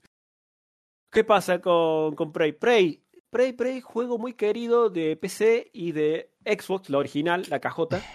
Oh. 2006. Vende como churros caliente. Increíble. ¿Qué pasa? Vende, pero salen los. salen los, los eh, encargados de la distribución y dijeron: Ya está en desarrollo el 2. Mientras tanto, los programadores estaban comiendo sushi de festejo. ¿Qué? ¿Cómo? Pará, ¿qué? Dos. No estaba en desarrollo ningún 2. Entonces, ¿qué Para que tiran otro cancelado. Mission Start. Ah, exactamente. Muy buen comentario, el comentario del día. Gracias, Best Gamer. Algún día volveré en forma de fichas. De Hopo fichas. Prey 2, Prey 2 se, se anunció muy verde, o sea, estaban festejando las ventas del 1 y dijeron va a salir el 2 y los desarrolladores estaban en la nada. Mucha presión, mucho hype, mucha plata de acá para allá. Eh, ¿Y cuál fue el problema? El problema de esta secuela que se empezó a posponer también, un problema de 10 años, fue que Bethesda compra el estudio. Ahí tenés. Me, me voy, me retiro. Muchas gracias, gente. Y bueno, Esto- creo esto que fue con Último Nivel todo. Podcast. Pasamos al siguiente. bueno, a te- de vuelta, más presiones. A todo esto hubo un trailer, teaser que se veía fantástico. No iba a ser el mismo protagonista del 1, iba a ser un cazarrecompensas en una ciudad espacial también al estilo Coruscant. Te ibas a cruzar con el protagonista Pará, del pará. 1 en algunas misiones. Sí, Ah, decime. Ah, no, yo había entendido. Te iba a pedir clarificación en eso. Yo había entendido que era el chabón del 1 que cuando se va en la nave al final del, del primero. No, no, no, no. No, eh, quedaba varado acá en este, en este planeta. No, O es un en chico estas- nuevo. Es un pibe nuevo. Ah. Bueno, un- da, da igual porque lo cancelaron, así que. Sí, no, bueno. Sí. El tema es que se veía fantástico. Busquen Prey 2 eh, y van a ver un algo que realmente si sale hoy decís, che, pero se ve mejor que Cyberpunk. Bueno, capaz que no tanto, pero Eh, eh, sí. capaz que el Cyberpunk actual. pero a lo que voy es que ese video levantó el hype durante años y después se terminó cancelando. Se canceló. Lamentablemente nunca vio la luz en PlayStation 3 y Xbox 360, que eran las consolas objetivas. Y con los años, eh, Bethesda agarró la IP y la convirtió en un reboot, que es el del juego de 2017, que, Lo convirtió en, un clónico espacial del Dishonored. que fue lo que decía Fran al comienzo del programa. A mucha gente le gusta, a otras no, pero los que esperaban esa locura que se vio en ese tráiler de Prey 2, y quédense con el sueño, ya está. Bueno, Jamás verá la luz. ¿Sabes qué otra cosa jamás verá la luz? Y que es casi Sí. tan doloroso como el- la cancelación que inició todo este programa, que fue PT. Sí, Scalebound, una promesa de la cual se llegó a ver mucho y que después Platinum cerró la boca como para siempre. Scalebound, gente, para los que no lo recuerdan. Ay, suena la alarma, pero no está Julia, así que no tenemos que cortar. No hay problema. Scalebound era el juego que te iba a vender la Xbox One. El juego, el exclusivo que decís, che, me compro la Xbox One. ¿Qué pasó? Platinum es un estudio japonés, siempre trabajó bajo sus reglas, y vino Microsoft y dijo, vengan con nosotros, les damos este dinero. No fue una relación fácil, la verdad, la comunicación a distancia, los pedidos, los cambios, haceme esto, haceme el otro, más acción, qué sé yo. Que... Eh, años de desarrollo, Igual, se perdón, terminó cancelando en el... Sí, decime. eso, eso es una excusa barata porque Pero una excusa Todos- al fin. todos los estudios americanos, todos los estudios americanos han tenido ese problema y si bien ha llevado a muchos a muchos inconvenientes en el desarrollo, todos han tenido que pasar. Nintendo para que te apruebe algo tenían que mandarles. O a SEA, Japón pasaba lo mismo. No, te entiendo y Tenían lo que mandar mismo. en inglés, traducirlo, volver a mandar lo que los chabones no entendían. Tardaban un mes más en volver a mandar todo. Pasa que esta excusa le quedó Camilla en la entrevista que estuve viendo hace poquito, que ya Sí. le voy a tirar las recomendaciones. Que Aparte, espera. básicamente es con lo que se escuda, no, Ap- eh, nunca trabajamos que- con un estudio americano, la comunicación fue difícil, ellos o sea, eso, esa es la Aparte excusa. que- de- Aparte que Hideki Camilla le gustaba dormir y te caía a las 3 de la tarde al estudio. Claro. Una de las razones que medio que hizo, que dijo la verdad de entre líneas, es que justamente dijo eso, que ellos trabajaban a un estilo japonés, artesanal, que las cosas iban a salir cuando tengan que salir. Y Microsoft lo quería en tiempo y forma para una fecha. Entonces, y sabemos que es así, ¿por qué? Porque Bayonetta 3, chicos. Sí, sí. A, ver, eso. Está buenísimo hacer las cosas por amor al arte y que todo y todos hubiéramos querido que salga. Muchas gracias, Jarita, por el host. Eh, y todos hubiéramos querido que salga Metal Gear como debería haber salido. Ahora, si no te sale como The Last Guardian, Oh, que gracias a Dios no lo cancelaron, pero lo retrasaron tres generaciones. sí, más can- Y, Dios mío, y te digo que capaz que te debería haber salido directamente en la 5. Por... Tiene unos momentos que la acción dice. "Ah". Pero es, pero hermoso, ¿eh? Es un juego hermoso. no, me- me- en el coco no te pega. Acá, no es para Sí, jugar sí. en momentos tristes de tu vida. No. No, no, no, no, no. Bueno, volviendo a Skullbound para la gente de, de Spotify. Es un juego al estilo. Lo resumamos. es- podría ser Dragon Might Cry. sí, Dragon Might Cry Sí, con un es, dragón. es- es un action, es un action RPG eh, a mundo semiabierto con dragones, o por lo menos iba a ser en teoría. como un Last Guardian, pero agresivo. Vas con tu mascota dragón pegándole a muchos bichos, a muchos enemigos de armadura. Y, y tenías una espada copada, distintas combinaciones de, Tenías de un- hechizos. Tenías auriculares para escuchar música cool. Era muy. Una mezcla muy rara, muy americano en ciertas cosas, muy niponas en otras. Se veía muy atractivo, la verdad. Si ese es el juego que te iba a vender, venderle a Xbox One, eh, puede ser. ¿Y Puede sabes, ser que, sobre todo que el público japonés se. ¿y sabes qué es lo raro? Decime. El gameplay que hay se veía muy terminado. Estaba muy pulido para haber sido Que- cancelado. Saben que sí, Puede ser un vertical slice, ¿no? Es que ya estaba. Fue con, ponele, lo anunciaron para el lanzamiento de la consola, tuvo planes para el 2016, lo cancelan en el 17, o sea, estaba, estaba, estaba ahí, le faltaba un golpe de horno. No sé si que no- nunca vamos a saber si Platinum pidió más tiempo o más plata. Capaz que las dos cosas le molestó a Microsoft y dijeron, no, maestro, ¿sabes qué? Cortamos por lo sano. Lo peor es que la IP queda, quedó pegada a Microsoft y jamás vamos a poder verlo Sí. terminado. Sí, bueno. Va- vamos a ver si podemos ver Bayonetta terminado. Em- Empecemos, empecemos por ahí. Después vemos de lo, de lo que ha tenido cancelado Camilla. Es como cuando sacás a mear al dragón y te cruzás con lo de la esquina y se arma quilombo. Básicamente. básicamente. Y es que, aparte, vos lo ves, el chaboncito andaba pantalón de jean, camperita, espada en la espalda. Eh, te- tenía cierto parecido a Dante, a- al Dante Sí. nuevo, al Dante pendejo de DMC. No, era más parecido al de Devil May Cry 4, a Nero. Bueno, sí, es verdad, es más parecido a Nero. Sí, sí, sí. Muy parecido a Nero. El, brazo dragón, los- la musiquita, los auriculares, la verdad. sobre todo. Pero bueno, chicos, nada. Vean videos en YouTube y sueñan. Es todo lo que les queda. Es, La es, du- gente- es duro, ¿eh? Ve- Ver los videos de, mm, del Scalebound es durísimo. Porque se veía muy bien. Pasa lo mismo que con PT. PT por ahí es peor porque encima lo pudimos probar, ¿no? O sea, es como que. Al menos tuvimos un minijuego de terror de 15 minutos. O de dos un, horas. un- un consuelo que le quedó a algunos usuarios de PlayStation 4. Yo la verdad que estoy muy contento de haberlo podido probar. Pero es increíble que en una misma generación, o, o de una generación a la otra, haya gente que no haya. Que, que, que no haya probado el juego y que nunca lo vaya a poder jugar. Gente que por ahí tenía la consola o que la consola la tuvo después por cuestiones económicas o de que estaba en otra plataforma eh, y que un año después no podía jugar nunca más al juego. Y, desaparece completamente para todo el mundo. Algo como lo que pasó con eh, Scott Pilgrim vs. The World hasta que Ubisoft lo rescató y lo volvieron a sacar ahora con todos los DLC, con toda la bola, hace el año pasado, creo. No, no, el año pasado creo. Fue ¿El o a principio de año. No me acuerdo. Viste que en pandemia es medio complicado. Eh, es, Eh, es un año continuo esto. Sí, mal, todavía to- tengo el cerebro en 2020 todavía. Pero. Pero nada, pasan, pasan esas cosas. Y te quedan ahí en el éter. Por suerte, algunos tuvimos la posibilidad de jugarlo. Yo lo jugué de prestado, pero lo jugué. No sé en qué, en qué consola estará hoy en día, pero el que tenga ese juego descargado. Vale oro su Play 4, chicos, vale oro. Mal, mal, mal, mal. Y no la vendan, no la vendan porque vale la pena jugarlo y no lo borren. Eh, porque eso, eso creo que fue, volviendo a Piti de nuevo para cerrar, eso creo que fue lo peor. El hecho de que no solamente lo sacaran de todos lados, sino que encima le sacaran a la gente la licencia. Porque no lo podías descargar nunca más de la tienda. Se te, vos lo tenías, ¿se te jodió el disco?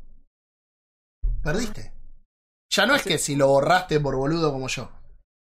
Sino que perdiste si se te jodió el disco. Eh, Ah, complication, complication, muchachos.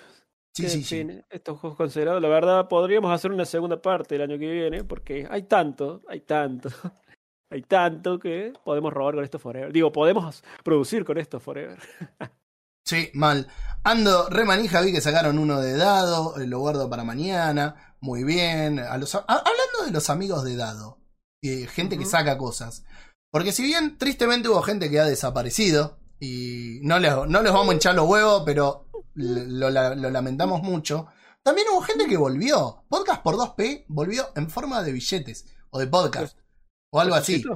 Eh, y aprovechamos para eso para mostrarles la placa nueva, porque me digné a hacer una placa nueva en la cual Yo quiero poder- hacer, quiero hacer un disclaimer con la placa nueva. La placa vieja se convirtió en un chiste, en un meme, que yo aprendí a amar. Y lo esperaba con ansias en este programa para hacer el chiste de Che, falta la patita de Tac Tac Duken para que saque y me putee en el chat. Porque es la placa de los muertos. Pero no, Fran dijo, ah, tengo lista la placa nueva. Me jodiste el chiste. Y ahora no lo voy a poder hacer. Así que bueno, adelante la placa nueva, con los podcasts que están vivos. podcast y streamers amigos que están vivos, porque Joponia no está streameando, y el Muffin, que también la queremos mucho, no hace podcast, pero streamea, de hecho está streameando ahora en este momento en otra plataforma. Tenemos a los chicos de Podcast por 2P que volvieron, a Dado que volvió a sacar un, un- un episodio. Mondo Calavero sigue existiendo, pero le sacamos el podcast, se lo borramos así para que sea vigente. Y a Kawabonga no me animé a sacarlo porque sé que los muchachos en algún momento van a volver. Beatdancer se reformuló. Beatdancer se reformuló, está Javiterano, eh, está con Petro. Lo que tengo es el loguito viejo porque Petro no me pasó el nuevo, que es exactamente igual pero sin las caritas. Eh, y Chule consiguió laburo, pero cada tanto streamea, así que vuelven. Es como que nos pusimos. Era malo el chiste igual porque sabés que igual no íbamos a estar Es ahí. sí, llanta. chicos, sí, eh, sí, sí, va. yo se lo dije, Saki, pero viste cómo es tu amigo. Eh, Malo, malo, malo, malo. Es así el señor. La crueldad. la Yo le dije, Saki me dijo que no quiere estar en nuestro programa, en la plaquita, porque ellos son muy importantes y tienen millones de seguidores. Entonces, Era, eran. eran, bueno. Ahora hay que llenar ese espacio. Pantera, Eh. bonita. Solo- espera el regreso pronto. Yo quiero que se tomen No le tiempo metas. sabático necesario. No es presión. Tiempo sabático necesario y después. Se, fue en helicóptero, tac, tac, Duken. No, no, no. Eh, Después el malo soy yo. Después no, malo los, no los presionen a los chicos. eh, si tienen que volver, van a volver. Y si no, tendremos para volver a escuchar mil veces tantos lindos programas. No, Lo- lo único-. Lo único que sí. Eh, sale Gualicho para Fran. No, señor. Hablando de Sí, Gualicho. Sí, fui pará. yo, que Fran. Pobre Fran. Ah, hablando- Ya no tiene pelo. ¿Qué más querés? Hablando de Gualicho, voy a extrañar mucho los especiales paranormales. Por favor, gente, sigan aportando. Todos los que quieran pueden ir al grupo de Discord de Tac Tac Duken, obviamente. Sigan aportando los, las historias paranormales, porque son. No tenemos aire para acariciar el pato antes de llegar al predio del, al predio del helicóptero. rompiendo una lanza por los chicos, allá que estoy demostrando esta frase todo el tiempo, están descansando en materia de podcast, pero sigan sus canales de YouTube Sí, que están Saki- súper activos. Uno mejor que el otro, los videos de ambos, la verdad. Saki, de hecho, sacó un video hoy. Kengo y Saki. Sí, no, encima Saki se va siempre hacia el lado retro que me gusta, a mí me toca el corazoncito. Es como. Afanate, ya fue Fran a afanarle las historias paranormales. eh, Fran normales, todo Fran así.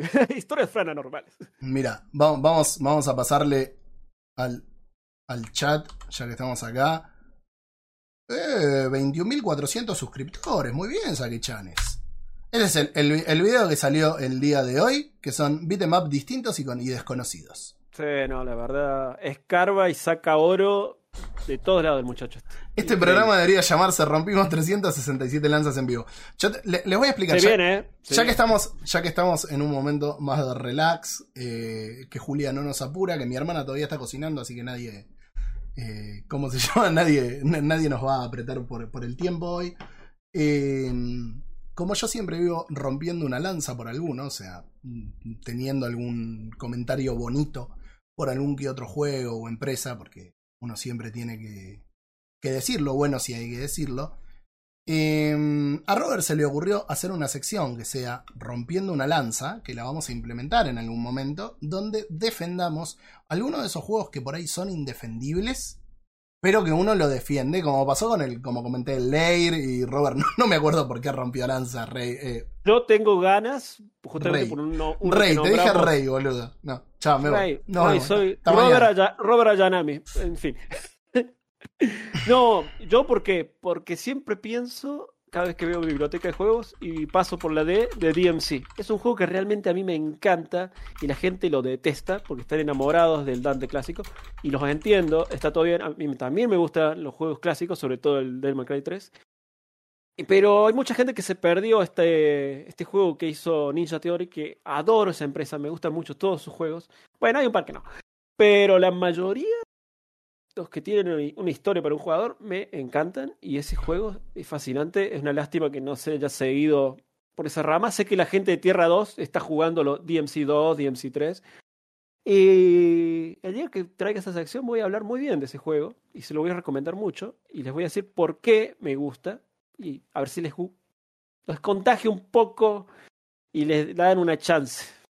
Y Fran tiene como 15.000 juegos para romper. No, que, no querés leer el chat, Roberto. Así A que ver, ya para- te lo leo mientras vos, eh, mientras vos recomendas algo. para ir finalizando, para ir finalizando, vamos a. No, no. No, esas imágenes no, por favor, menos mal que están ¡Oh! Sí, cuando, cuando salga a nuestro OnlyFans. Ay, pero lástima que Ro- ahora no se puede. Robert en, en Plugsuit untado en LSL con pelo de Rey Ayanami. No, no, no. Para que se vayan a dormir con la imagen mental todo barbudo y el pelo celestito. Eh, nada. Hago el, ter- el tercer impacto cuando vos quieras, papi. Rec- recomendaciones del día de la fecha. eh, no puedo recomendar nada en este momento. Por ahí sí. eh, ahora que lo estuve rejugando, o sea, una retro recomendación. Metal Gear Solid 3, como digo siempre, es fácil el mejor juego de la saga. eh, y tiene un balance hermoso en la historia, en un gameplay que fue el, casi el mejor. Bueno, el Metal Gear Solid 4 fue muy bueno también, pero es como que el 3 tiene algo muy particular que no sabría decirte. Pero el 4 ya cambió mucho, es más parecido en el gameplay a lo nuevo. eh, y es como que el, el híbrido o el traspaso entre lo que fue Metal Gear Solid a lo que fue Metal Gear Solid 4 en adelante eh, estuvo ahí. Es como un balance hermoso. Eh, así que nada, una retro recomendación. Y por otro lado, ya que estamos hablando de Robert en Bloodsuit con el pelo de Rey Ayanami, vi en Amazon la última película de Evangelion. Finalmente Evangelion, tiene un final. Evangelion. Finalmente Evangelion tiene un final. Y la verdad, si bien hay algunas cosas que no me gustaron, eh, tiene un CGI que es muy choto para algunas peleas. Perdona muy, choto. Tiene un nuevo final, porque ya estuvo dos finales antes. Sí, sí, bueno, pero tenía, pero no tenía. Usted sabe. No, ¿cómo que no? No nos vamos a poner. Último anime podcast. Último anime podcast. No, ya, está- el ya están los chicos de persona no se cae. tuvo su final en ese Con. Evangelion, sí. Sí, sí, sí. No, y se el- estrenó el en manga cine. tuvo también su final. Pero Y bueno, pero El- se mereció otro final. y bueno, el manga, el manga es una adaptación de los últimos capítulos del anime. No es un final del manga. Y The End of Evangelion sí le daba un cierre. Pero tenías que entrelazarlo con los últimos dos, con el 25 y el 26. Ahora, Rebuild of Evangelion tiene un principio y tiene un final concreto. Para bien, para mal, para lo que sea. La verdad que me gustó, me gustó mucho. bueno, Pero la pelea, Linda- sí, la pelea CGI es horrible. Eh, es, es linda horrible. recomendación. Pero la verdad que la peli está buena, me gustó mucho. ¿Vos, Roberto? Yo voy a ay, me salió el gallo Claudio, perdón gente. Yo voy a hacer trampa y voy a recomendar un canal de YouTube que usé para nutrirme para el tema de hoy. Ja, ja, ja, qué tramposo que sos, Robertito. Bueno, el canal es el canal se llama Matt McMaskles, que lo voy a dejar en el chat en breve. Es un muchacho yankee que hace muy lindos videos y tiene una sección fantástica que se llama What Happened. O como él lo escribió, What Happened What happened? que, que te cuenta la historia de juegos cancelados o juegos con tenido desarrollos conflictivos. Y hace una muy linda investigación. Se saca de la manga declaraciones de desarrolladores, investiga cifras de venta, tira también su opinión personal, como no. Y el muchacho tiene una, un humor, una chispa, la verdad te atrapa.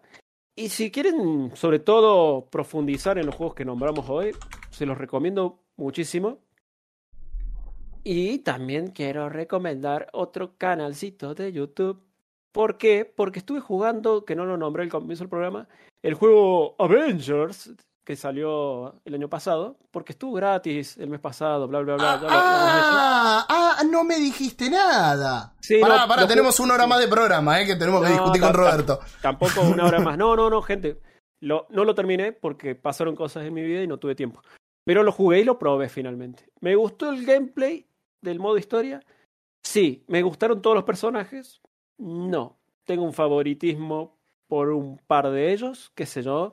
Capitán América y Thor son los que más me agradaron. El resto, qué sé yo. A mí Iron. Man, Iron Man me gustó mucho. eh, El que más no, odié, no sé por qué, no me gusta. No, a, a mí, me- a mí me gustó mucho. El que no me gustó fue Hulk. Hulk no me gusta, la verdad. ¿A qué voy con Marvel, Sarlanga? Aparte de que en el canalcito este de Magmas, Magmas- oh, ya, ya lo voy a escribir en un rato, porque no lo puedo pronunciar, estoy mal de la cabeza, eh, que sale la historia de por qué fue tan conflictuado el desarrollo de este juego. Básicamente lo estaba desarrollando la gente detrás del reboot de Tomb Raider, eh, pero cuando estaban por enfocarse en la tercera parte, le dijeron, no, vengan a hacer el juego de Avengers, pero no, estamos con esto, no, no, lo va a hacer el, estudio B. Como que fue una movida, fue complicado el desarrollo. Bueno, aparte de que hay un video dedicado a Avengers en este canal, hay otro video que me encantó en el canal de el The Completionist, que es un barbudo hermoso que completa juegos a nivel platino y más. Sí. Completa los juegos al 100%. Es un loco de mierda. Y les recomiendo el video dedicado a Avengers, porque el juego básicamente es imposible de completar. Si ustedes, o alguno de ustedes, es de completar el juego al 100% o de sacar todos los platinos, lo que sea, con ese juego es imposible, no solo por la cantidad de cosas que hay, sino por todo lo online, sino por todas la- las actualizaciones eternas que tiene de... Porque hay logros con cada ropita, con cada cosa, y es como... Es un quilombo. Es, no saca más, hay un farmeo eterno, entonces como... Es un video, realmente le llevó mucho laburo, pues como 25 minutos, dura, hace videos muy largos, no son videos para ver en el bondi, te sentate y míralo tranquilo. Así que recomiendo esos dos canales de YouTube. Y Bueno, eh, nadie otro- más. Otro canal, otro canal de YouTube que vamos a recomendar es Último Nivel. eh, es, creo que está como barra C barra último nivel, creo que es la dirección en. ¿Cómo se llama? En, en YouTube. Que hace dos millones de años que no hago nada. Pero voy a empezar a subir los programas también ahí porque hubo gente que pedía que fueran subidos a YouTube. Y hoy creo que se lo dije a Jopo a la tarde. Hay altas probabilidades de que haga algún video eh, para YouTube. Eh, y dado que ahora tengo el micrófono acá, el sillón ahí todo, es probable. Y la cara en el podcast, con lo cual ya no tiene sentido que no, no aparezca filmado. Eh, por ahí empieza a hacer algunas cosas un poco más complejas Eh, que hacía. algo que nunca decimos sobre las recomendaciones es que, a pesar que las decimos aquí al aire, queda todo grabado, yo siempre al otro día, o sea, los domingos, en el grupo de Facebook dejo todas las recomendaciones, entonces quedan ahí, si se quieren meter a chusmear, tienen todos los links, videos, etcétera, como para que sea más cómodo. exportarlo desde acá. ¿Sabes qué? Eh, Te voy a preguntar después aquí. No tengo idea cómo hacerlo directamente desde, desde Coso. Yo lo bajo desde Twitch y después lo recorto lo que haga falta y lo subo. Eh, y le separo nada, le separo el audio también y para Spotify y toda la bola. Pero es, es algo que tengo que ver cómo hacer. Bueno, gente, porque hace 15 minutos me mandaron un mensaje de si iba a comer o si me faltaba mucho, así que sí me estaban apretando aparentemente. Y hace Eh, rato me están diciendo a comer, o el fantasma golpeando la puerta, a comer. Traje corona y yo, Oh, de cerveza. No, uy, no, tengo- no el otro, no el otro. Tengo una corona, tengo una corona en la heladera. Eh, saludo a Saki-chan que me dice que en Discord le deja las recomendaciones. Bueno, pues yo soy muy ah, chapado a la antigua. Me Es gusta verdad, el grupo es de verdad. Facebook, me gusta, me gusta No, que esté todo ordenadito. Yo, me voy a tomar, yo me voy a tomar la molestia de que cuando el señor Roberto comparta algo lo ponga en Discord. Es como que último nivel tiene dos divisiones enormes en la comunidad y es que una, yo estoy todo en Discord y él está todo en Facebook. Somos Eh, como Se- Sega Japón y Sega. Exactamente. Pero con buena onda. Nos llevamos bien. está, está bien. No hay, no hay un Yuji Naka que nos ponga en desacuerdo. Claro. Claro, claro. Yo, yo ya sé que puedo, puedo no entrar a amargarme a Facebook y solamente ver las noticias No. de Robert. Y Robert sabe que yo manejo Discord, así que no, No, me ocupo problema. del grupo, gente. No, no, no, se, no se sumen a compartir esquemas piramidales porque les corto la cabeza. Vengan a, a leer noticias y a compartir ¿Cuál, cuál de los dos? alegría gamer. ¿Cuál de los dos es Reggie? Preguntan acá. Los dos somos Reggie porque nuestro cuerpo está ready. Así que bueno, con eso nos vamos despidiendo. Hasta dentro de dos semanas, eh, martes y viernes, como siempre, hay stream, así que pásense. Y no descarto que esta noche siga el Metal Gear porque ahora estoy como medio despierto y por ahí prenda stream eh, alrededor de las 11, 12 de la noche Dale. para seguir el Metal. Estaría bueno que lo liquides así. Pasamos a otra cosa. Sí, me parece, me parece muy bien. Bueno, Robert, muchas gracias por No, haber gracias venido a vos. Muchas Gracias a vos, gracias, Karim. muchas gracias a la gente eh, que estuvo del otro lado. Y que tengan un lindo fin de semana. Nos vemos en dos semanas. El lunes ya lo van a poder escuchar en todas nuestras redes donde va a estar subido. Adiós. Adiós.